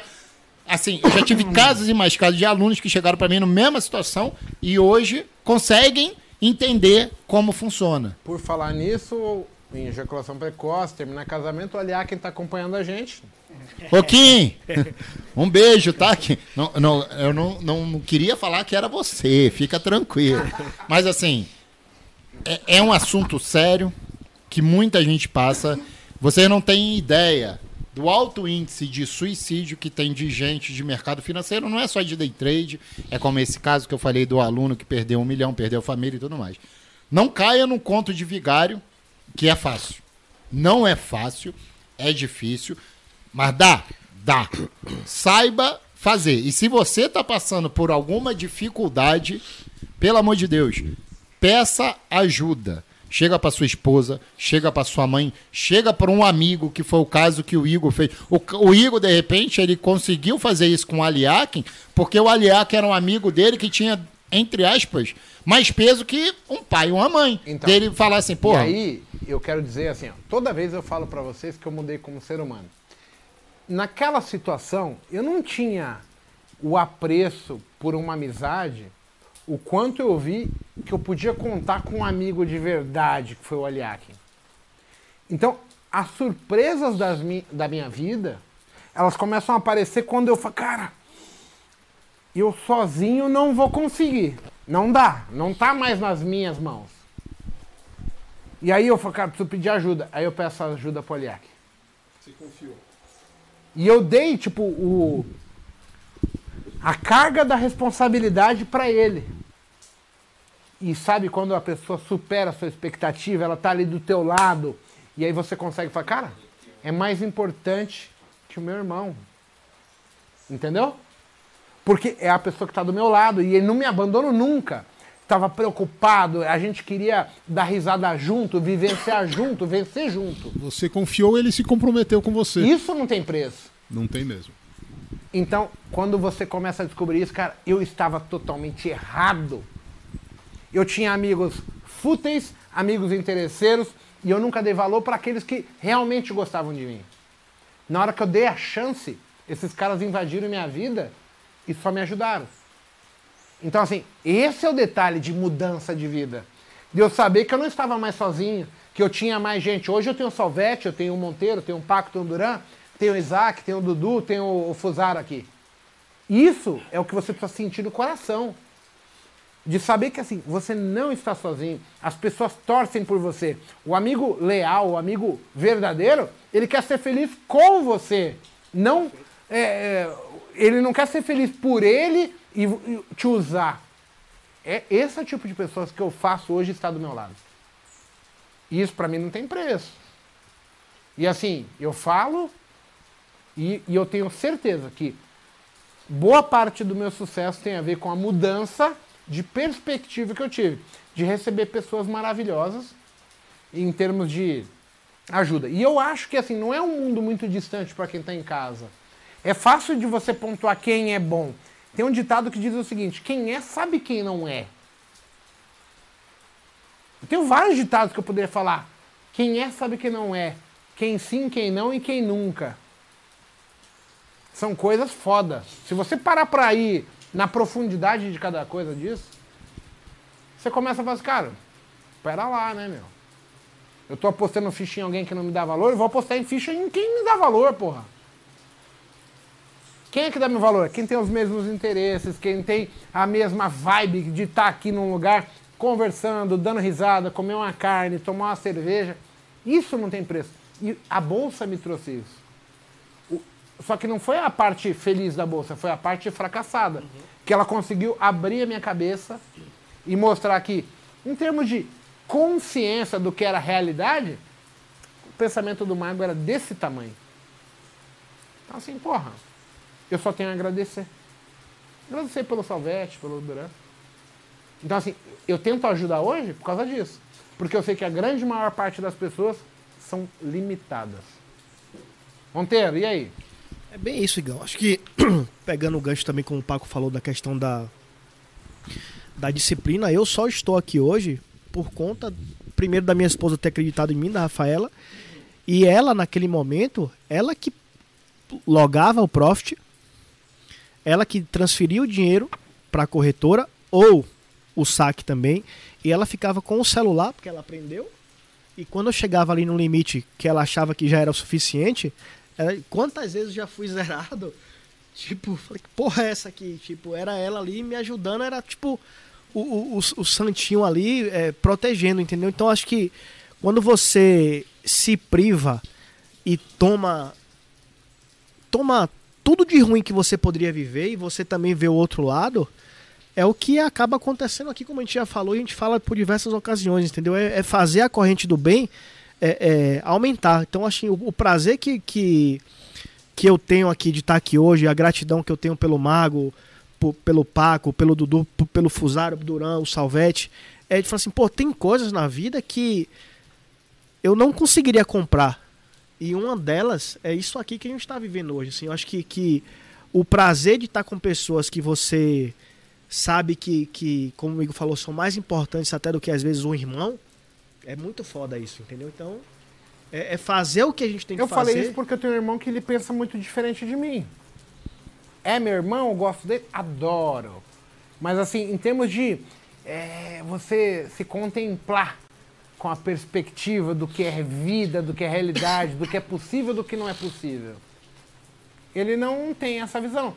Eu consigo ter isso com você, com o Paco, com o Kim, com o André Moraes, com o Salvete, com o Duran.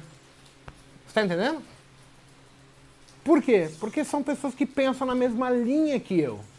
E assim, aí eu já descobri, eu tentei ajudar meu irmão, tentei de fazer ele seguir a mesma linha, mas as pessoas são o que são. A, a- a mudança, a transformação está na gente. Não adianta eu querer mudar o meu irmão, ele não vai mudar apenas porque eu quero. Ele não vai agir do jeito que eu quero. Então, assim, o meu conforto não está mais nisso.